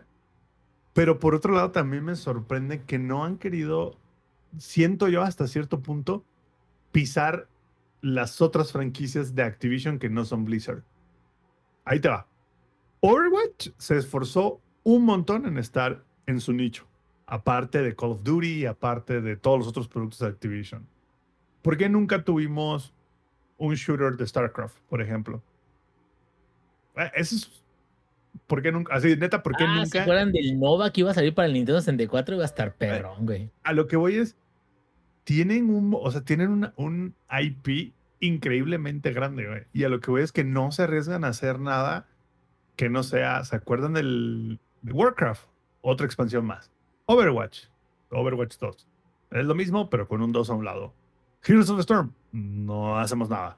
Es más, hasta me atrevo a decir, Diablo 4 ahorita ya hasta me da miedo de que va a caer y tú, Inge, probablemente tú nos hablarás de ello cuando salga, pero existe mucho la posibilidad de que caiga siendo un DLC más de Diablo 3. ¿Sabes? O sea, existe la posibilidad, Inge, de que juegues el Diablo 4 y digas, chale, güey, esto es como un DLC grandotote del 3, güey. Pues mira, aunque la estructura sí sea muy distinta, porque parece que se van a enfocar como en quest como los de aventura, pero más como interacción en público, que creo que es lo que he leído. O sea, como en comunidades, como en, en, partidas de más gente interactuando en el mundo de Diablo junto contigo y todo eso. Aunque la estructura, digamos que varía un poquito, pues más bien el problema es qué tal van, cómo van a entregar eso, porque si te acuerdas también Diablo ya tiene varias cosas fallidas, lo de la casa de subastas y aparte hubo un proyecto que duró que duró mucho tiempo para el PvP y terminaron cancelando el proyecto. Entonces, cosas de ese tipo sí te dan como que pensar de, nada más, o sea, a ver qué, cómo le van a hacer. yo, yo creo que la única manera de salvar el barco es hundiéndolo y hacer uno nuevo.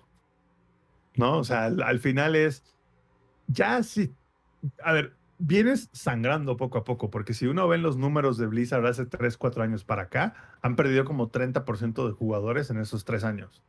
Entonces, y seguramente en 2021 van a perder otro 10, 15%. Entonces es como de, vienes sangrando desde hace 4 años, ya, hasta el harakiri, güey. Así que mata los proyectos que tengas que matar, aunque la gente se emperre, güey. O sea, de que ya lo que no, no pero ya saca algo nuevo, ¿no? O sea, como, como dices tú, Inge, ya salte de esta zona de confort, de siempre es lo mismo, esa jalada de no vamos a hacer BlizzCon. ¿Qué? O sea, la BlizzCon hace cinco años era la meca del PC Gaming, güey. Era así como de, güey, ir a la Estoy seguro que, que, así como yo, el ingeniería es como de, güey, una de las cosas que hacer antes de morir es quiero ir a la BlizzCon. Ir a la BlizzCon, claro. sí, pregúntale al compadre. Hasta, hasta hay un capítulo de The Big Bang Theory donde lo hacen con la Comic Con, pero lo que voy es que hace, ellos hacen muchísimas referencias a Blizzard en las primeras temporadas. Y es como de, güey, es que nosotros, o sea, para ellos todo el tema de Blizzard es así como digo, el, es la meca para ellos. Es más, hay un capítulo en específico donde seguramente tú, tú sabes mejor que yo, dije, están jugando World of Warcraft, están en un raid todos juntos y están peleando por la espada, o algo así, de, de, Azeroth, creo que es un, un pedo así. Y, y, uno de ellos la agarra y es como de a la verga, traiciona a todos y se pela, güey. Y, la vende en eBay y el otro güey va y la compra en eBay al minuto y, o sea, lo que voy es... O sea, Blizzard es parte de la cultura pop dentro del mundo del gaming, o sea, es, es un referente en muchas cosas y cuando nosotros empezamos a meterle como más amor a, a las cosas de Blizzard, porque, güey, Warcraft 3, ¿cuántos años tenían cuando lo jugaron? Uy, como, mames, como 12 años, güey, yo creo. Sí, si no es que menos, güey. Si no es que menos, sí, sí. Entonces, hemos estado en acercamiento con el producto de ellos desde hace mucho tiempo. Es muy importante en la vida de muchas personas. Uh, y se siente feo ver cómo, la, como una marca, como una compañía representante que algo es, es pues ya lo dijo el Samper, ¿no? O sea, si es la meca del gaming, para muchos de nosotros representa más cosas, ¿no? Y verla así como en decadencia es feo. Y aparte, ¿sabes, ¿sabes, qué es lo más crítico? Y, y, seguramente los tres van a coincidir conmigo. Están en la rayita, güey, de que para las siguientes generaciones sean una bola de viejos decrépitos. O sea, están en esa rayita, güey. Están así de que en una rayita de que neta, si no agarran el pedo de los siguientes cinco años, van a ser una compañía que solo va a hacer juegos para gente ya de nostalgia, güey. Y, ¿sabes? O sea, literal. No, y, espera, y aquí una cuestión. No tendría nada de malo si fuera un IP. El problema de Blizzard es que está tan concentrado en los que ya son sus jugadores, ya está tan concentrado en solo su fanbase, que el traer nuevos jugadores o proveer nuevas experiencias es irrelevante para ellos y no puedes crecer así. Tienen que evolucionar, todo mundo tiene que evolucionar, es parte de. Bueno, no, espérate. O sea, ¿me estás diciendo que sacar otro DLC de WoW no es evolucionar? Ya maten al pendejo de Anduin, por favor, y denme el gusto de que se muera la verga Yo pensé que ibas a decir Silvanas, pero bueno. Eh, ahora tú, Estoy enojado con Silvanas, pero no la odio. bueno, bueno, bueno. Ahora vayamos, yo creo que ya estamos un poco fuera de tiempo, pero aún así me gustaría este, conocer tu opinión y, y luego contrastar los resultados con tu predicción, pero que nos hables de lo último de la MSI 2021. Que te digo, ya fue hace un par de semanas, pero aún así, aviéntate. Eh, bueno, como les había dicho eh, el podcast pasado, eh, el Mid-Season Invitational se jugó en Islandia los cuatro equipos que pasaron fueron eh, el Paris Saint Germain. o no? Sí, sí la tiene. Huevo. El Paris Saint Germain. ¿Cuál era el premio? ¿Cuál era el premio para.? No me acuerdo cuál era el premio. Dijimos, ¿no? Que iba a haber un premio si le atinabas a todo. No, no creo que. Eh, yo creo que algo dije, pero no recuerdo qué. Escuchar el podcast y te diré. El Rob dijo que íbamos a una rifa o algo así. Si creo, creo que, creo que era una suscripción regalada a tu canal por cada, por cada uno que le atinaras. Ándale, Creo, pero no estoy seguro si había sido eso. Pues Igual. Pues será cuestión de revisar el podcast porque la tiene a todo, güey. Este vato. Le hace, rewind. Oye, ¿por, ¿por, qué no haces predicciones en caliente? Eh, ah, justamente eso era algo que quería platicar. Hay, porque cuando... hay predicciones en caliente de eso. Justamente. Estábamos hablando con mi carnala y con el Edson sobre eso, sobre lo de los eSports y cómo estaba metido ya en las páginas de predicciones este. Entonces es, es cagado porque el mundo de los esports ha crecido tanto al grado de que páginas de predicciones, como Caliente, por ejemplo, tiene ya la sección de esports. Y el MSI, no estoy seguro porque nunca revisé, la verdad. No, no, no suelo navegar en esas páginas. San Percy, se nos olvidó preguntarte si el ¿Qué- MSI estaba ahí. Sí, está. Justamente, bueno. Para la otra Es- igual es y- lo hacemos, es- ¿no? es- Pero- Está hasta las competencias regionales de CSGO en Oceanía, güey, que nadie ve. Imagínate. So, a- a la- hasta la LLA de estar, ¿no? Ahí en, en caliente. Pero eh, vamos, vamos a, a las partidas. Jugó el Paris Saint Germain contra el equipo coreano. Que es, ¿Cómo se me olvidó el nombre del equipo coreano ahorita? Espérame, Son los campeones del mundo, güey. Nada más para cerrar el tema, para que te des una idea, el orden es fútbol, béisbol, tenis, básquetbol, esports. O sea, esports abas- abarca como muchísimas cosas, ¿no? Y- Pero- pero bueno, lo que voy es que los esports son el número 5 entre las cosas que más predicciones tienen. wow. Para que te des una idea, güey. O sea, el esport está antes del hockey, antes del box, del fútbol americano y antes de, los, de la UFC. Para que te des un- una idea de qué tanto, qué tan importante es algo que a lo mejor no lo, uno no lo pensaría. Sí, tienes razón. Eh, lo es- lo es- me- y me estaba confundiendo además. Eh, el Paris Saint Germain, el PSG Talon, eh, jugó contra Royal Never Give Up. Royal Never Give Up es un equipo chino que ha estado siempre en los tops de las competencias y se ha quedado siempre corto para ganar el mundial. Entonces, en el mundial chiquito, el equipo favorito para ganar era Royal Never Give Up, a pesar de que el campeón del mundo estaba también, que es Dam Won Kia, que le tocó jugar contra el equipo europeo de Mad Lions. Las regiones más fuertes, o mejor dicho, la región más fuerte fuera de China y Corea es Europa. Y Mad Lions jugó muy, muy, muy bien. Y era lo que yo les, les había dicho el podcast pasado. Mad Lions tiene el potencial para ganarle a Corea, pero no lo van a lograr. Porque mecánicamente y, y en el macrojuego se siguen quedando cortos. Y en el mínimo descuido que puedan llegar a tener, Dan Wong va a volver a retomar el control de la partida. Y fue justamente lo que pasó. Fue una, eh, se fueron, era mejor de tres. Fue, se fue 3-2 la serie. Estuvo muy chido. Es, ese partido, la neta, sí estuvo, sí estuvo cardíaco de la semifinal. Y por el otro lado, Royal Never Give Up pierde solamente una partida contra PSG Talon, pero el resto mostran dominio durante todo el juego. Estompean las siguientes partidas y pasan sin ningún inconveniente. La final es de Royal Never Give Up contra Dam Won Kia y as predicted, gana Royal Never Give Up porque había demostrado dominio sobre el equipo coreano en todas las partidas en las que se enfrentaron.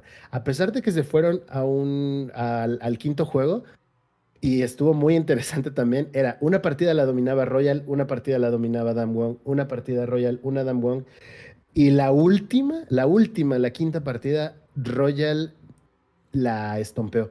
Así, pero como si hubiera jugado contra un equipo de, de Wildcard.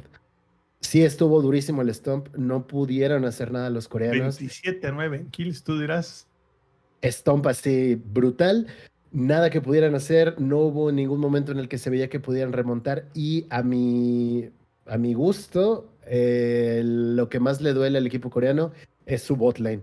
Su bot lane es muy agresiva, pero a veces es Contrátame, mu- Corea. No, no, no, no, yo, yo no podría jugar. Definitivamente no tengo manos. Este, son prótesis las que ven. Las que vieron en el unboxing hace rato son prótesis realmente, pero están bonitas. Este, Con sus uñitas pintadas y todo. sí, con mis uñi- uñitas, uñitas pintadas. Este, pero definitivamente la bot lane de Dam Wong les costó todas las partidas que perdieron en toda la serie del MSI, las perdieron por culpa de la bot lane. Eh, Beryl, que es el soporte, eh, juega muy agresivo a veces, pero muy agresivo, muy a lo pendejo. Y me parece raro que un equipo coreano pueda tener tanta falta de comunicación. Por otro lado, el top laner Khan de, de Corea Maldito es feeder. un monstruo, es- es- Y también Showmaker, o sea, el mid laner y el top laner son unos, son máquinas, güey. Y definitivamente, si las partidas se alargaban y tuvieron oportunidad de llegar a ganarle a Royal Never Give Up, fue por el top lane y por la mid lane. El jungla hacía su trabajo, pero siento que le faltó un poco más de empuje, sobre todo en un meta que está enfocado en dominar la jungla todo el tiempo. Los picks fueron eh, los mismos todo el tiempo, casi Rumble jungla, Morgana jungla, pero a nivel exhibición estuvo chingón porque sí fueron partidas muy vistosas. La última sí fue como de ya, güey, por favor, ya, ya paguen esto, ya denle el, premio a, Royal y, vámonos y nos vemos en el Mundial. Porque sí estuvo muy, muy triste para Corea la última.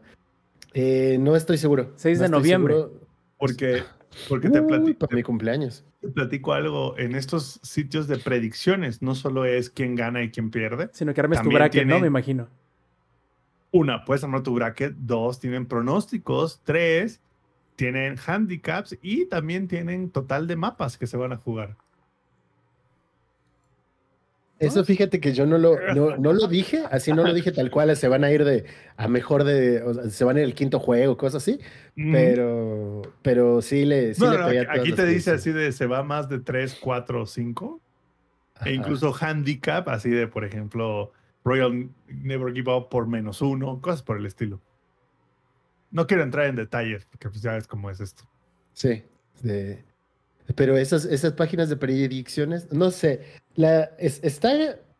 Yo siento que pude... Dice, ¿cómo, puedo, cómo, puedo, perder mi quincena? Exacto, yo no quiero perder mi quincena. Que de por sí es nada casi, ¿no? Son tres pesos. Me voy a quedar con 50 centavos. Pero sí tiene mucho que ver con e, ese tipo de cosas, y es lo que le admiro mucho a Samper con estas predicciones de los deportes. Yo sé que a Samper le gusta mucho el béisbol, le gusta mucho el básquetbol, le gusta mucho el fútbol americano. Pero sí ya meterse con lo de los esports también es... Tienes que ver todas las partidas, güey. Tienes que ver cómo se desenvuelve el equipo, tienes que ver cómo se han enfrentado con los demás, bla, bla, bla. Y siento que fue por eso que pude acertar a las predicciones de que Royal le iba a ganar a pesar de ir contra el campeón del mundo. Y eso creo que mucho tiene que ver con las mentalidades de las regiones más pesadas en cuanto a competitividad la región de China no se ve, no se encuentra con Corea y es como de, es que son el campeón del mundo, güey, nos van a meter el chilaquil. Vamos a que nos metan el chilaquil menos feo. Esos güeyes van a ganar, siempre. Y entre ellos lo hacen todo el tiempo. Y si tú ves las entrevistas que hicieron en el MSI, pues al equipo meme, al Pentanet, que la net se ganó nuestros corazones, le preguntaron cuando fueron contra Dan Wong. Los, de Australia, ¿no? sí, los australianos. Los de Oceanía. Es como de, güey, eh, ¿cuál es su meta para esta partida contra los coreanos? Que no nos ganen en 20 minutos. Entonces, es la diferencia, güey, también de mentalidad. Eh, digo, una cosa es que estés consciente de, güey, tienen mejores infraestructura, los skirmish son más competitivos, hay como mil cosas detrás ahí, que cuestión organización que no podemos ver nosotros los que estamos en tier 3, güey. Este, pero son muchas cosas. Y al final, ves las partidas y notas que Royal dominó el MSI todo el tiempo. Sorprendente que, que estuviera tan peleado contra Dan Wong y la última sí ahí demostraron todo. Yo, pasó, pasó algo también porque Dan Wong contra Matt Lions. Matt Lions estompeó a, los coreanos. Hubo, una buena partida en donde los estompearon así. Fue como de, güey, ¿es neta es el equipo de Corea? Y después de eso salieron bien encabronados. Y los destruyeron así brutalmente y fue como de... Eso pasa cuando los coreanos se enojan entonces, ¿no?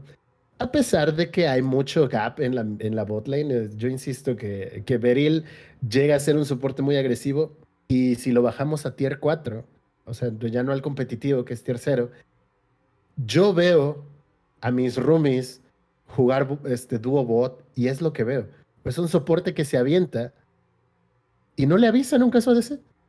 Nunca le avisa a su tirador y es como de, y su tirador se emputa y se empiezan a gritar. Ay, cuando yo lo hacía, ¿qué? No, no, no, yo no era pro player. Por eso, por eso, pero hay una cosa que se llama sinergia que no todos los jugadores tienen entre sí.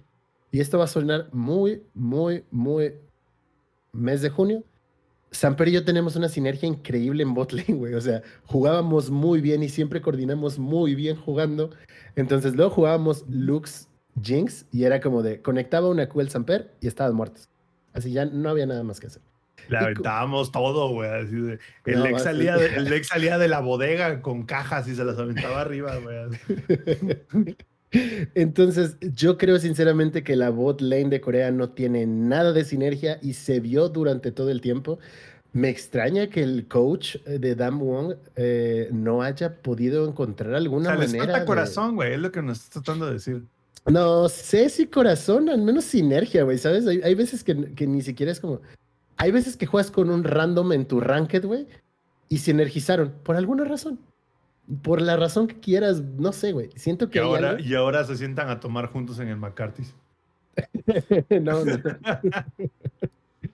no, no, no, no. Este. Esa es una historia después, ¿no? pero, pero definitivamente hay muchas cosas que, como cierre para lo del MSI, este, el equipo coreano tiene mucho que revisar específicamente en ese gap, que la jungla sea más impactante porque no sé cómo se vaya a mover el meta de aquí a noviembre, pero el meta actual está enfocado en darle mucho push a la jungla y que la jungla sea muy, que repercuta mucho en las líneas todo el tiempo. Es por eso que se le han hecho cambios últimamente y la junglear ahora es más fácil. Sin embargo, a mí me está costando más trabajo porque siento que mis campeones no están teniendo ese impacto. Entonces me voy a top lane y destruyo top lane con los campeones que sé jugar. Entonces, no sé, es, es raro. Pero ahí la cuestión de los coreanos es buscar qué pedo con la bot lane. Yo creo que China hay que aprender mucho de ellos y Royal Never Give Up muy probablemente sea el equipo favorito para ganar el mundial de este año. Perfecto, bueno, vamos a pasar a lo que hemos estado jugando en la semana, pero antes de llegar a esa parte, me gustaría recordarles a todos los que nos estén escuchando o viendo en una versión que no sea en vivo y que si quieren participar en la grabación en vivo del Showtime Podcast puede hacerlo todos los martes, 8 y media de la noche, hora de la CDMX, por twitch.tv diagonal langaria. Ahora sí pasemos a lo que hemos estado jugando y quiero pedirle a aquel que ha estado muy calladito esta, esta noche, o sea, el ingenierillo, que pues se suelte la greña y nos hable de lo que ha estado jugando muy en específico de Subnautica Below Zero. A ver, ingenierillo. Pues, ¿qué te digo? Mira. Este, Subnautica Below Zero es eh, la segunda entrega de estos, eh, ¿sabes cómo se llama? Huge Worlds o Giant Worlds, no me acuerdo cómo se llama. De alrededor. Eh, Subnautica, el primerito yo lo jugué eh, desde que estaba en alfa, llegó a estar ya en release completo. Muy buen juego cuando realmente le dediqué el tiempo que merecía porque de primera instancia te quedas ah, de qué, qué, tanto te puede dar un jueguito como este, ¿no? Eh, y creo que de Subnautica Below Zero lo que puedo resumir es que es una versión mejorada del 1 pero prácticamente se siente como si fuera casi la misma entrega. No sé si, ¿cómo, cómo, cómo decirles? Halo Combat Evolved y Halo 2 ¿eh? son muy son muy diferentes. Es el mismo universo, pero el 2 trae unas cosas nuevas que te quedan, no mames, güey. O sea, qué, qué chingonería, pinche obra de arte.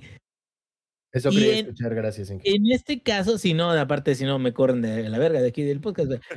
E, e, en este caso es al revés. Es como un, ah, sobre todo yo que ya, que ya jugué el 1, es como, ah, eh, eh, esto ya lo vi. Ah, esta mecánica es exactamente igual. Sí, o sea, la fauna es diferente. Hay, hay, hay este hasta pingüinos, güey, que es lo más cute que puedes ver en ese momento. Pero eh, el juego en general es eh, solo una versión... ¿Les dijiste pingüinos? Pingüinos, güey. Okay. Pingüinos, güey. Como pen pen, güey. Bueno, bueno, es otro desmadre. Para lo que voy es esto. El juego se trata, bueno, para aquellos que no lo conocen y tampoco conocen Subnautica, el juego se trata de que eh, es un survival donde tú estás en un lugar donde prácticamente todo lo que está alrededor tuyo es agua. Eso es el Subnautica del primero. Entonces, lo que te dan es. Por si el nombre no te daba. Sí, por si no te dabas una idea. Más o menos de Punto 5 de 10, mucha agua. Subnautica, que es en el desierto. ¿Dónde vergas es ese pedo? Pero bueno, eh, acá Subnautica lo que hace es que eh, te va a llevar, o sea, eres, es un survival que te da una herramienta que es tan poderosa como el hacha de Minecraft, güey. O sea, o sea, con una, con una herramienta este, chiquitita, güey, puedes construir bases enteras, ¿no? Entonces, es una combinación de survival con eh, creatividad y construcción para que tengas una base grande, para que en esa base puedas ponerle eh, un área, una bahía para poder este, poner tus, tus vehículos ahí también. O sea, está, está muy bien estructurado, al menos eh, esa parte. Y una de las características que tenía el primero era que al inicio parece ser como que estás en un área de coral, nadando y agarrando recursos solamente, pero conforme vas yendo más profundo cada vez, llega un punto en el que las cuevas o, las partes de, del océano más profundas son, son impresionantes. O sea, eso sí tengo que, que reconocerle, no nada más a Subnautica, sino a Below Zero también de que su dirección de arte y la forma en la que te ilumina, por ejemplo, puedes estar viendo una caverna que estuvo todo súper oscuro durante un tramo, que para poder llegar ahí tuviste que tener ya haber construido y encontrado los diagramas de maquinitas especiales para poder aguantar la presión, porque ya después de, ah, después de 100 metros ya se te acaba el oxígeno más rápido, que esa es la mecánica de sobrevivencia principal. La mecánica de sobrevivencia principal es Primero tienes 30 segundos de, aire. Entonces, cada 30 segundos tienes que salir a la superficie, agarrar aire otra vez y otra vez, vámonos para abajo y vamos consiguiendo nuevos diseños, nuevos diagramas para tener, por ejemplo, una botella adicional de, bueno, un tanque adicional de oxígeno. Ah, ahora tienes otros 30 segundos o algo así, o 15 segundos más. No, que ahora una versión mejorada de ese. Ah, ahora tienes un poquito más. Sin embargo, si no estás dentro de una máquina, hay un cierto límite de qué tan eficiente es la forma en la que utilizas tu respiración cuando es, por ejemplo, por debajo o más profundo de 100 metros. Entonces ahí lo que te promueven es que tú crees o que vayas construyendo herramientas o maquinitas con las cuales tú vas a poder navegar a través de todas esas zonas eh, profundas e ir encontrando cada vez, según la profundidad, nueva fauna, nuevas este, eh, minerales, nuevas herramientas, nuevos diseños y bases abandonadas, porque también se supone que ya había, en los dos casos había como bases de mucho tiempo antes y muy profundo y como eh, experimentos que no debían de haber sido y, y como templos así tipo extraterrestres, o sea, como que toda esa onda la historia es media blandona, pero es lo suficientemente buena como para que digas, ah, mira, tengo algo que hacer, que es algo que todavía no tiene Valheim. Les había dicho a ustedes, Valheim es muy bueno y es muy bueno en algo que Subnautica y Subnautica Below Zero no son tan buenos. Y es que de una forma extraña, Valheim tú puedes empezar de cero y aunque los objetivos no son tan claros, aunque no hay una historia que esté tratada, que traten de contarla de una mejor manera, que sí hubo una mejora con relación del primer juego al Below Zero de cómo cuentan la historia, pero tampoco es así como que hayan hecho otra, cinemáticas Witcher o algo así, o sea, no, cabrón. Aumentaron la cantidad de audios y de voiceover para muchas partes de la historia, y este, pues hay alguna que otra cinemática, pero nada extraordinario, la verdad. Entonces, el problema es de que llegas a llenarte de tantos códigos o códices o, o entradas en tu tableta, porque tienes una tableta que es tal, lo más chingón. Llegas a llenarte de tantas entradas de audio que terminas por ya decir, ah, ya no voy a escuchar otro pinche audio de tres minutos, güey, acerca de qué es lo que supone que debe estar pasando, ¿no? Y ya entonces más bien te quedas, ¿cuál es mi objetivo? Pues deje mejor hago eso. Entonces, a lo que iba es esto. Valheim es. ¿No le puedes acelerar como en el WhatsApp? Es que, es que simplemente puedes dejar de tocarlas. O sea, no es como que te las toquen a huevo y ay, o sea, déjenle acelero. Oh. No. Esto. ¿Te gusta que te las toquen, Inge, o no? A huevo no. O sea, no, es que a huevo no, güey. Y te que se ganas, güey. Espérame. Y en el agua te tocaron el huevo. ¿Quién le gusta que, el, que se los toquen a huevo? A, nadie. que te toquen no, güey. A, huevo ni los zapatos, güey. Exactamente, cara. Bueno, entonces, como iba diciendo antes de ser este, violentamente interrumpido, es que. Te tocaba a eh, huevo. Te tocaban a huevo. No, los audios simplemente te los vas encontrando y te da la opción de que los actives un poquito parecido a lo que sucedía en, eh, no sé, los Bioshock, ¿no? ¿Se acuerdan? Que había veces que agarrabas los boxófonos o algo así y pues si quieres los tocas y no quieres, no, y, ya. Y tú así como, bueno, o sea, ok, termina siendo algo secundario. Y aquí como está dividido el juego en dos partes, que una es la navegación y exploración de, del mar profundo de cada uno de los planetas, tanto de la primera entrega como de esta, eh, ahora sí de que la creación o la creatividad de la base que tú puedas construir, a pesar de tener cierto, eh, bueno, un, incremento en los objetos del día a día que puedes poner, porque antes era un escritorio, y ahora tienes escritorio y sillas de un tipo, sillas de dos tipos, sillas eh, eh, tercer tipo. Y ahora tienes una maceta que es pequeña, eh, mediana y grande. Y antes nada más tenías un modelo, ¿no? Entonces, como que ahora hay más cosas o elementos estéticos que puedes agregar a tus bases y hay algunos cuartos más que sirven como genéricos donde puedes poner esos objetos. Pero no es lo mismo que construir en Valheim. Es extraño, güey. Valheim no tiene cuartos prefabricados. Acá se supone que tiene sentido el hecho de que existan cuartos prefabricados porque pues eh, con tu maquinita que es la mera mera metatera, güey, que les dice a los arquitectos del a, los egresados de ingeniería civil, güey, que, que se hagan a la verga, güey, porque yo voy a construir algo con una lamparita, güey, tal cual. O sea, no le da la misma flexibilidad de lo que puedes llegar a construir, güey no es malo, es bastante bueno. Puedes crear muchas combinaciones de los mismos cuartos, pero yo siento que yo la neta he disfrutado más la creatividad de construcción y de construcción de bases distintas o casas distintas en Valheim que en Subnautica o Subnautica Velocity, no porque no se vea bonito, porque se ven muy chidos, o sea, están muy bien armados, no porque no tenga sentido de que le pones energía y, y energía solar y lo que quieras, o sea, no por eso, sino de una forma extraña, a lo mejor los prefabs, aun cuando sean variados, te dan menos libertad de poder hacer las cosas como a ti se te hinche la gana, ¿no?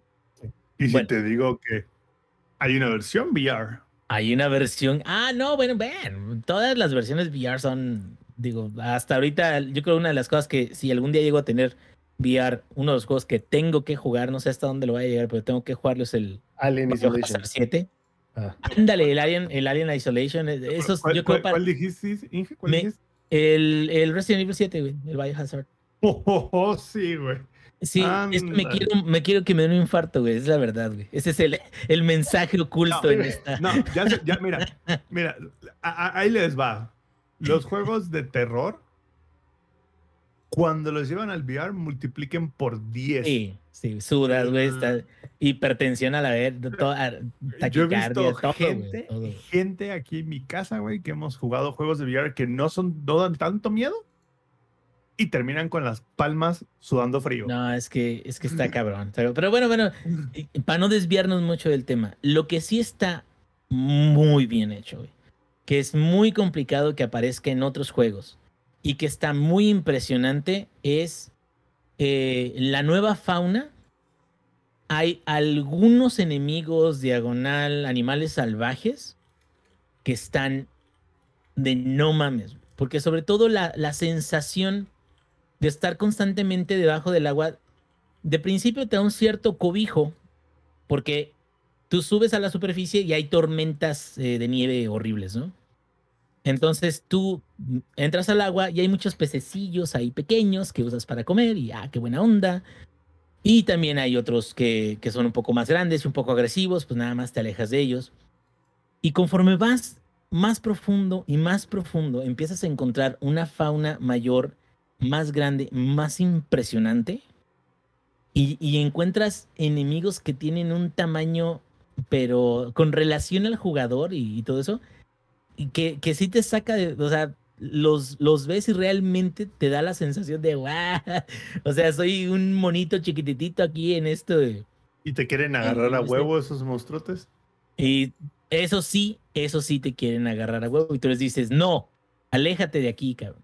Pero bueno, creo que, creo que a lo que voy es eh, la, la ventaja de Below Zero es de que no rompe nada de lo que, de lo que funcionaba. güey. Si no está, si no necesita que lo arregles, no, no, no lo arregles, o sea, manténlo, crece sobre eso, haz una interacción más y trata de meterle más historia, lo cual no está mal, pero también no, como que no, se volaron la barda. No necesariamente, por, por la naturaleza de lo que es el juego. Y este, y sin embargo, que es un juego muy entretenido. eh, si a ustedes les gusta algo de survival, adelante. O sea, el, el, hay una satisfacción muy, muy buena en crear las máquinas. eh, las, este, puedes crear hasta un dron, puedes crear este submarino. O sea, todo ese tipo de cosas que vas creando en esos juegos es muy satisfactorio que lo creas y a la hora de utilizar la máquina realmente sirve. O sea, no es como Breath of the Wild y, y las armas que les das tres putazos y ya se rompieron. No, o sea, acá incluso hasta vale la pena repararlas. O sea, vale la pena. eh, en, en este otro juego, hasta puedes cambiar la pintura, que ese se me hizo muy, muy nice. Este, como para personalizar un poquito, ¿no? O sea, no, no es demasiado, pero puedes personalizar un poquito. Eh, y, y al final de cuentas, el objetivo más profundo de todos, o más difícil de todos, es eh, desenmascarar qué es lo que está sucediendo en ese planeta en realidad. Que es como el misterio, ¿no? De que tras de llegar, que te digo, esa es eh, un- una mejor guía de lo que vimos nosotros en Valheim. Y pues bueno, algo que sí puedo decir es, visualmente es muy bonito. Las mecánicas están sólidas. La fauna, cuando vas encontrando cosas más grandes, está muy chida. Algo que no me gustaba en el primero y que recordé que no me gusta en este tampoco es que hay una acción muy, muy repetitiva que es utilizar un escáner para escanear absolutamente todo. Plantas, piedras, eh, mm, recursos, minerales, todo. Pero o sea, todo, todo lo tienes que escanear, todo, todo. todo. Y es Como cajera de Walmart. Sí, haz de cuenta que traes tu, tu pistolita de cajera de Walmart y les checas el código a todo, pero a todo, Sampi. Entonces, las primeras 10 veces que lo haces, hasta te lo que pones a no, leer, Y ¿qué es lo que no, acabo de escanear? a la que se sabe el código. Sí, a ver, ven, porque, mana, cancélame, por favor. Este, pero, espérate, y lo peor de todo no es eso, o sea, cuando escaneas 10 objetos, pegas, órale, güey. Cuando ya escaneas 30, güey, o sea, ya ni siquiera ves la notificación que te dice, oh, encontraste una nueva tú. Sí, sí, sí, sí, ya la veré. O sea, ya, ya lo haces por, por eh, eh, inercia y realmente no es como que te interese mucho saber qué es eso o qué puedes hacer con eso. ¿Por qué? Porque el sistema de, fabri- de fabricación que está incluido en la cápsula inicial que te dan, tal cual, o sea, tú llevas el ingrediente y te desbloquea lo que tienes que construir.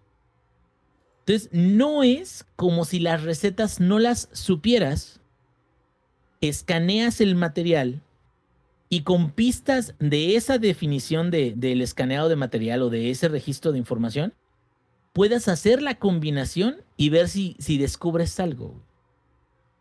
No, tú tienes el material y aun cuando no lo hayas escaneado, puedes crear cosas con él. Entonces, ¿qué propósito más allá que saber exactamente cuál es la definición de 300 cosas diferentes que puedes escanear, te, te tomarías para leer esa información? Que es parecido a lo de, ok, ya, ah, ya vi que hay voces este, con su PDA y todo eso, ya lo vi, qué bien, gracias. Este, a las primeras 10 tratas de escuchar un poquito, a las 50 ya te quedas, ay, otra cama. Y a menos de que te trabes o que no sepas a dónde ir o qué hacer, no las vuelves a ver, no las vuelves a escuchar. Entonces creo que eso no necesariamente habla bien del juego, no, no que hable mal, pero no necesariamente habla bien en términos de mejora de narrativa. O sea, a lo mejor sí mejoraron su historia, mejoraron la forma en la que te la cuentan, pero el método de entrega no es muy práctico que digamos. O se siente muy repetitivo, tanto que a lo mejor hace que el jugador pierda el interés en saber qué, qué está pasando. Te quedas, ay, ya, güey. O sea, al, al audio Es- número 300, ya. Es como cuando juegas Far Cry, ¿no? Que trae- traes interés la primera media hora, ya después de que Y te das cuenta que hay 45 outposts y 150 audios, dices, ay, ya. Y llega un punto en el que de plano se te quedas, ay, ya, cabrón, ya. Y sabes qué, Far Cry, yo lo sostengo, se lo sostengo al que, al que quiera. El Far Cry que para mí se me hizo, aún así tenía algo de repetición, pero que para mí se me hizo que valía más la pena y que no era tan repetitivo, para mí, el Primal, güey. Tenías que ir domando las bestias, güey, que eran como 20, 25 bestias, güey. Había un especial por cada una, creo. Y aparte de eso, o sea, no, no había mucho diálogo, pues porque eres un hombre de las cavernas. Entonces, o sea, sí había algo de diálogo, pero era muy sencillo. Y lo de los outposts, sí, casi, casi, casi. Y lo de los outposts, también había muchos outposts, pero no había tantos como, por ejemplo, en su versión homologada, que es el Far Cry 4, que es el mismo mapa, pero más moderno. Entonces, creo que ese tuvo un buen balance porque no significa de que no queramos absolutamente nada de repetición. Lo que significa es de que hay ciertas cosas que las repites tanto que pierden su sentido y que se vuelven una obligación más que una mecánica de juego que te que disfrutas. ¿No? Oye, Inge, hablando de cosas que se repiten y se, ya se vuelve más a huevo que nada. ¿Sí o no, Andrés Manuel? ¿Sí o no? Ah, ¿Qué pasó, güey? Ya vamos a empezar a hablar de cosas horribles, güey. No, en vez de hablar de cosas horribles, ¿por qué no mejor hablemos de el juego más caro? Bueno, no creo que sea el más caro, pues, pero uno de los pues vamos a seguir hablando de cosas horribles, entonces. Bueno, de otro tipo de cosas horribles. Este, uno de los juegos más caros que hemos conocido, un pequeño juego que se llama Star Citizen, desarrollado por Robert Star Industries, creo que se llama, ¿no? Correcto. Que, si no me falla la memoria, la última vez que actualizaron el contador de, de donativos o de... Eh, la, última vez que la máquina contó billetes. Ajá, creo que eran como 400 millones de dólares, una cosa así. Más o menos, como 350, 400. Yo creo que de hecho sí tiene que ser el juego más caro. De, al menos en producción.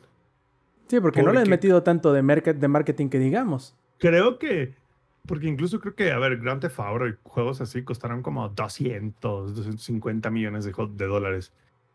Pero pues al menos salieron, ¿no? Entonces, para y eso lo siguen vendiendo, güey. Y lo siguen vendiendo. Pero vamos a dar un poco más de contexto a nuestros escuchas. Eh, el juego al que nos referimos es un juego que, híjole, es un juego bien raro. Eh, es un juego bien interesante y bien... No lo sé. Se llama Star Citizen. Es un juego que empezó su desarrollo hace como nueve años, más o menos, 2012.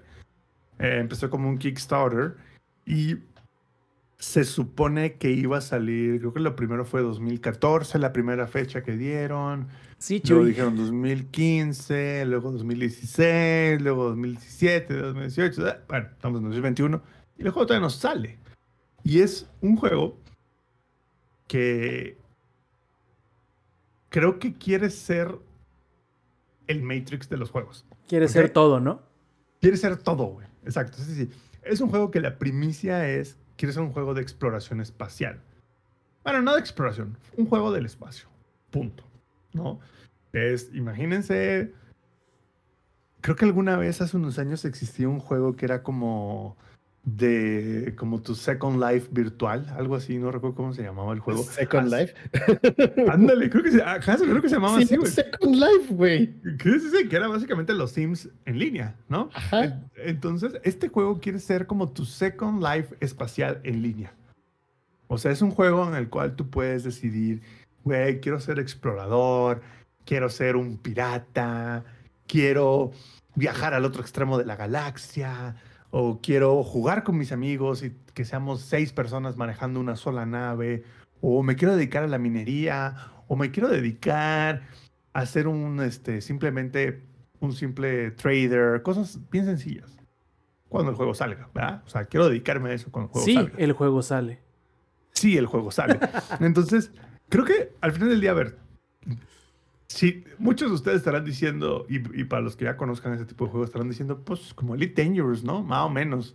Como EVE Online. o como EVE Online, más o menos.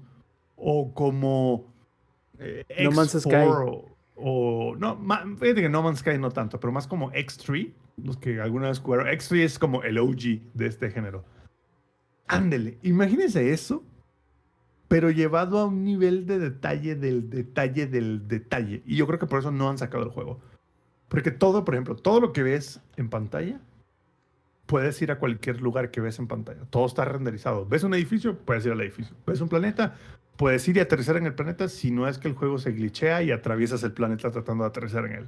Pero quieren hacer literalmente un Matrix espacial. Y está muy padre la idea, el problema es que cuando el juego empezó en 2012 han tenido que cambiar el motor gráfico y el motor físico como seis veces, ¿verdad? Porque obviamente lo que era posible en 2012 pues es muy diferente a lo que es posible en 2021, entonces cambia todo. Han pasado por miles de desarrolladores, han contratado miles de personas, llevan más de 400 millones de dólares invertidos y el juego está en un estado de alfa con un solo sistema solar, más chiquito que la Vía Láctea, pero eso sí, con más de 100 naves que puedes comprar cada una a 60 dólares más o menos. Las baratas. Exacto, las baratas, porque hay naves de 110, 120 dólares. Y, y yo sé, seguramente ustedes en, ahorita mismo están pensando, ¿qué perra locura es esto, güey? ¿Qué clase de esquema piramidal es este? ¿No? ¿Qué clase de príncipe nigeriano es coaching, este? güey? ¿Qué, ¿Qué pedo, no? O sea, mentalidad de tiburón, ¿no? O sea, sí, sí, sí. O sea, mentalidad de tiburón. Pero hasta cierto punto entiendo por qué tiene tantos backers el juego y por qué hay tanta gente que no se rinde y por qué hay tanta gente que sigue pagando por una madre que está años de terminarse. Porque yo jugué el alfa y está años de terminarse. La idea que tiene este brother, que por cierto es el mismo director de, la de Wing Commander, ¿no? Él tiene una idea muy buena, güey, que es literalmente crear un universo orgánico, mucho más orgánico de lo que es incluso EVE Online, ¿no? En donde tú te quieres subir a la nave, vas y caminas hacia la nave. El problema es que ya le comieron el mandado a este güey, güey. La neta. EVE Online, a pesar de que tiene suscripción, es un mucho mejor juego. Elite Dangerous es mejor juego. Pero ¿qué pasa? Los que son backers están en este estado de negación, digamos. Porque sobre todo porque lo que ves en el alfa dices, güey, tiene mucha promesa, pero te das cuenta que es algo que llevan nueve años desarrollando y dices, no, espérate, güey. Si en nueve años esta es la basura que me entregaron, porque la verdad es que es una basura que, de hecho, les mandé un video en WhatsApp aquí a los muchachos y literal, inicio sesión y mi cámara estaba así de que ah", le estaba dando un ataque epiléptico a mi compadre y la cámara estaba brincando por todos lados y no me podía ni siquiera parar, güey. Entonces, cosas muy raras, güey. Aparte es un juego que lleva al extremo las simulaciones. Ok, te paras, baja en el elevador, agarra el metro, ve en el metro hasta el puerto espacial, pide tu nave, espera tu nave en el puerto espacial y pasan 15 minutos entre que te despiertas y vas a tu nave. Y si te explotan tu nave en una misión, lo mismo otra vez. Vete hasta tu habitación, eh, súbete al metro, camina 10 kilómetros dentro de la estación espacial para llegar. Entiendo, entiendo cuál es la idea y entiendo por qué tanta gente lo quiere, porque al final del día, si lo ves, ese juego bien ejecutado literalmente sería un universo dentro de nuestro universo. Porque al final del día tienen inteligencia artificial, tienen jugadores, tienen sistemas de aduana, sistemas de policía que no funcionan. Están ahí en algún momento. Que tampoco, no te preocupes. no, pero es que no, funcionan en el sentido de que están ahí los bonos parados, pero no. La rutina no se ejecuta. la rutina no se ejecuta. O sea, literalmente solo son los modelos en 3D. That's it, güey. O sea, hasta eso la aduana aquí al menos hay que darle mordida, güey. O sea, al menos la rutina se ejecuta de vez en cuando. Estas ni eso, güey. Igual para el sistema de policía. O sea, las, las de control escolar del Politécnico. Ándale, sí, sí, sí, están ahí, son los modelos, no ejecuta ninguna rutina, solo es el, la carcasa de la persona. Oye, Sampi. mirándote feo con su tamal y nada más te dicen, fórmate y te cierran la ventana. Oye, de menos los de aquí se quedan con tus pinches playeras, güey. Sí, sí, sí, de menos, güey, ¿no? Entonces, o sea, a lo que voy es, está muy padre la idea del juego y la idea es, te puede llegar a atrapar. Pero yo estoy fuera, güey. Una, porque yo no voy a gastar miles de dólares en un juego que es un alfa y que está totalmente roto, güey. Dos, porque de aquí a que el juego lo logren desarrollar, hay faltan años, güey, para que lleguemos a ese punto. Y entonces va a salir otro motor gráfico y van a tener que cambiar todo otra vez. Exactamente, básicamente. Y, el, mayor problema es que este brother, este Robert, ¿cómo se llama este pendejo? Este... Ahorita te digo. Eh, lo llamaremos Pedro, de aquí a que el Rob descubra cómo se llama. Pero este brother tiene muy buena idea y probablemente Chris Roberts. ¿Cómo? Chris Roberts. Bueno, Chris Roberts CR para mis compas, CR7 para los CR7 para los compas. Sí, sí. Este, mi compa a lo mejor es muy buen desarrollador y a lo mejor tiene muy buenas ideas y a lo mejor es muy buen creativo, pero sabe una mierda de negocios. Entonces, quiere desarrollar todo el juego todo al mismo tiempo. Cuando funciona, güey. ¿Qué hizo Elite Dangerous? Vamos a desarrollar este pedacito primero, lo sacamos al público y de ahí construimos hacia afuera. Esos güeyes quieren construir todo a la vez. Es como que estos güeyes quieren llegar y hacer el Palacio de Buckingham todo a la vez en un día. Y aparte nunca, ponen el pie en el, suelo, ¿no? Y decir, bueno, aquí y con esto. ¿Y por dónde empezamos? No lo sé. Vamos, imagínate como que el palacio lo haces en, el aire y nada más lo dejas caer así. Esa es la idea, güey. O sea, neta, esa es la idea, güey. O sea, la idea de estos güeyes es desarrollar todo un universo orgánico, algo que jamás se ha hecho qué Microsoft Flight Simulator ni qué chingados. O sea, imagínense.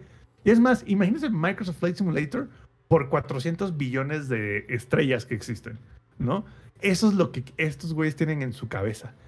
El problema es, uno, no la chinguen, nadie lo va a, nadie va a estar, o sea, no, no nos alcanza la vida, somos seres que no vivimos tanto tiempo como para descubrir tantos millones de galaxias o billones de galaxias. no la chinguen. Una. Dos, Quieren construir todo, güey, a la vez. No se puede. Quieren construir todos los sistemas del juego a la vez. Y siento que no llegan a ningún lado porque construyen uno y están haciendo el otro. Y entonces un glitch aquí se glitchea allá. Literal, el alfa es tan alfa que hasta mirar a ciertos lugares crashea el juego. así de alfa está, güey. O sea, está de alfa que es así como de que si le cambio la cámara y volteo a la izquierda, sé que se me va a crashear, güey. así de alfa está. Pero también, o sea, y sé que le estoy echando mucha mierda al juego, pero también entiendo por qué la gente los sigue pagando por ese juego. Porque al final del día el juego sí te da y, muy diferente a lo que otros juegos que hemos visto, sí tiene este feeling de que es algo nuevo, algo único, como también lo tiene Microsoft Flight Simulator, ¿no? O sea, es como esta onda de, güey, si es un juego realmente único, el problema es que no creo que valga los 400 millones que ya le echaron. La neta. No lo vale. O sea, no vale 400 millones. Yo sí creo que ese güey, el Chris Roberts, está estafando a la gente. Y dos, ¿cómo puede ser posible, güey, que no tengas desarrollado muchos módulos como el módulo de aduana o el módulo de seguridad, pero tengas más de 100 naves en el juego listas para comprar para los jugadores? Creo que ese es un foco rojo. Y no dudo que este compa en algún momento de la vida de repente sea así como de se nos peló, güey. Así de. Ya, nadie sabe dónde está. ¿Sabes? O sea, de que el güey está en las Islas Caimán, un pedo así, con sus 400 millones. Porque aparte el güey aparte puso a su esposa como jefa de marketing. Entonces, o sea, a lo que güey es. Sería una pena, güey, que la gente fuera estafada tratando de seguir un sueño, porque la verdad es que el juego es una idea que todos los que le gustan los juegos del espacio han tenido por muchos años, ¿no? literal, imagínense, así como Microsoft Flight Simulator desarrolló toda la Tierra a detalle y puedes volar a cualquier lado de la Tierra, estos juegos lo hacen a nivel espacial. Elite Dangerous, literal, es una recreación muy, muy buena de, nuestra, de las galaxias. Entonces, a lo que voy es que sería una pena que este juego llegue, sea ese tipo de noticia en unos años. Y no tengo duda de que llegue a ser ese tipo de noticias, porque creo que es el monumento más grande a la ineptitud desde un punto de vista administrativo. Buscaron... ¿Seguimos hablando del juego o estamos hablando de nuestro gobierno eh, es Que, no, no, no, no, no estamos, hablando del juego. Pero lo que veo es que el juego es tan grande y el estudio y la cantidad de dinero que tiene es tan grande que ya es una corporación. ¿Sabes? O sea, ya va más allá de qué estás desarrollando como juego, sino es cómo estás aprovechando los recursos. Porque, a ver, imagínate a ti, Alex, que te den 400 millones de dólares para desarrollar un juego. ¿Qué haces? Tú, Alex, no sabes desarrollar un videojuego, no, eres programador. Tengo que contratar a alguien que sepa hacerlo. Vas y contratas gente, pero tú, Alex, tienes la idea. Tú, Alex, no vas y contratas 100 desarrolladores y le dices, quiero que hagas todo esto junto a la vez. Porque a ti, ¿qué te, qué te enseñaron? No, pues primero tienes que hacer un roadmap y ver cómo se va a hacer. Y, te, tienes que comprometer aparte, ¿no? Decir, ok, vamos a hacer esto y, y no nada Y más este comprometerte, tiempo. concentrarte en eso nada más. No te puedes desviar en pensar todas las cosas que pueden llegar a hacer porque las cosas que debes hacer no las haces. No, y aparte, a ver, es como cuando empiezan a hacer un, un rascacielos.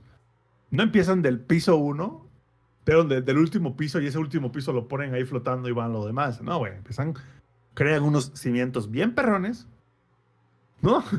Y de ahí van haciendo un piso a la vez. Incluso muchos rascacielos, ¿qué pasa? Cuando llegan a cierto nivel dicen, ¿sabe qué? Tenemos que cambiar un poco el diseño porque si no, no va a funcionar. Y este juego ya ti- tienen la idea del rascacielos, pero quieren hacer el rascacielos al- todo al mismo tiempo, todos los pisos, y aventarlo así nomás de ¡puf! hecho. No va a funcionar. ¿Quién hace su parte y lo Sí. juntamos mañana cuando Y, nos ma- y mañana a las 8 lo entregamos todo ahí con el profe. Cada quien traiga su USB. Entonces, Y lo juntamos en la lab del profe, además. exacto. Y lo juntamos en la app del profe. Entonces, ¿sabe? No, no va a funcionar. Yo sí creo que es un esquema piramidal esa madre, güey. Es una estafa en proceso. Y, y hay muchos focos rojos. Por favor, de los que nos escuchan, no gasten su dinero en esa madre. De vez en cuando, cada ciertos meses. Ah, porque aparte escuchen esto. Es un juego que tiene 400 millones de dólares, miles de desarrolladores en él.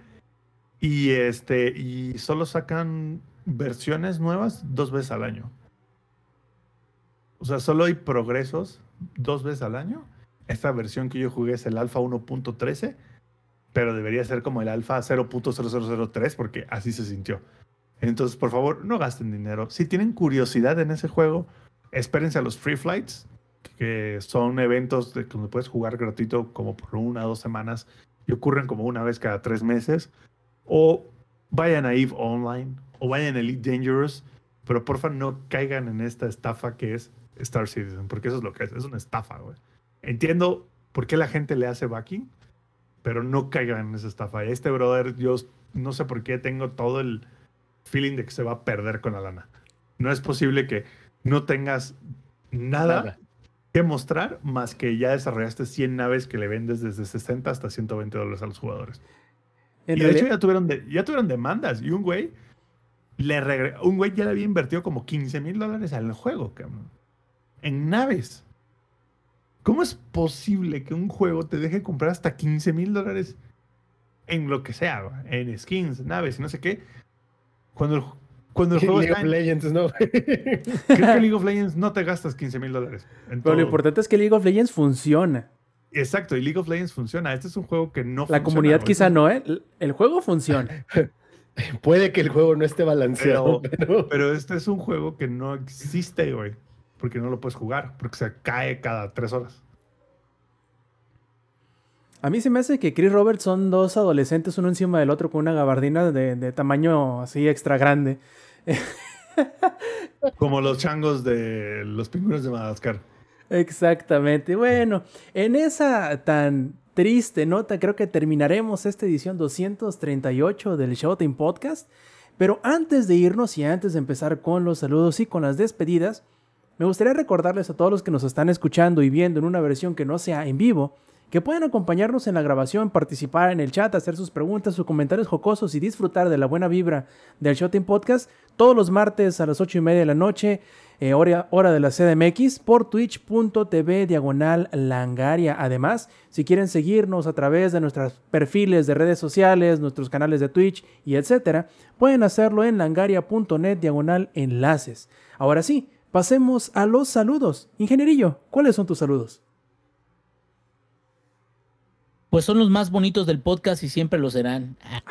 bueno, A ver, Señoras y señores, muchas gracias a todos por habernos escuchado en esta su versión en vivo donde todos mostramos nuestras caritas, bueno, todos menos yo.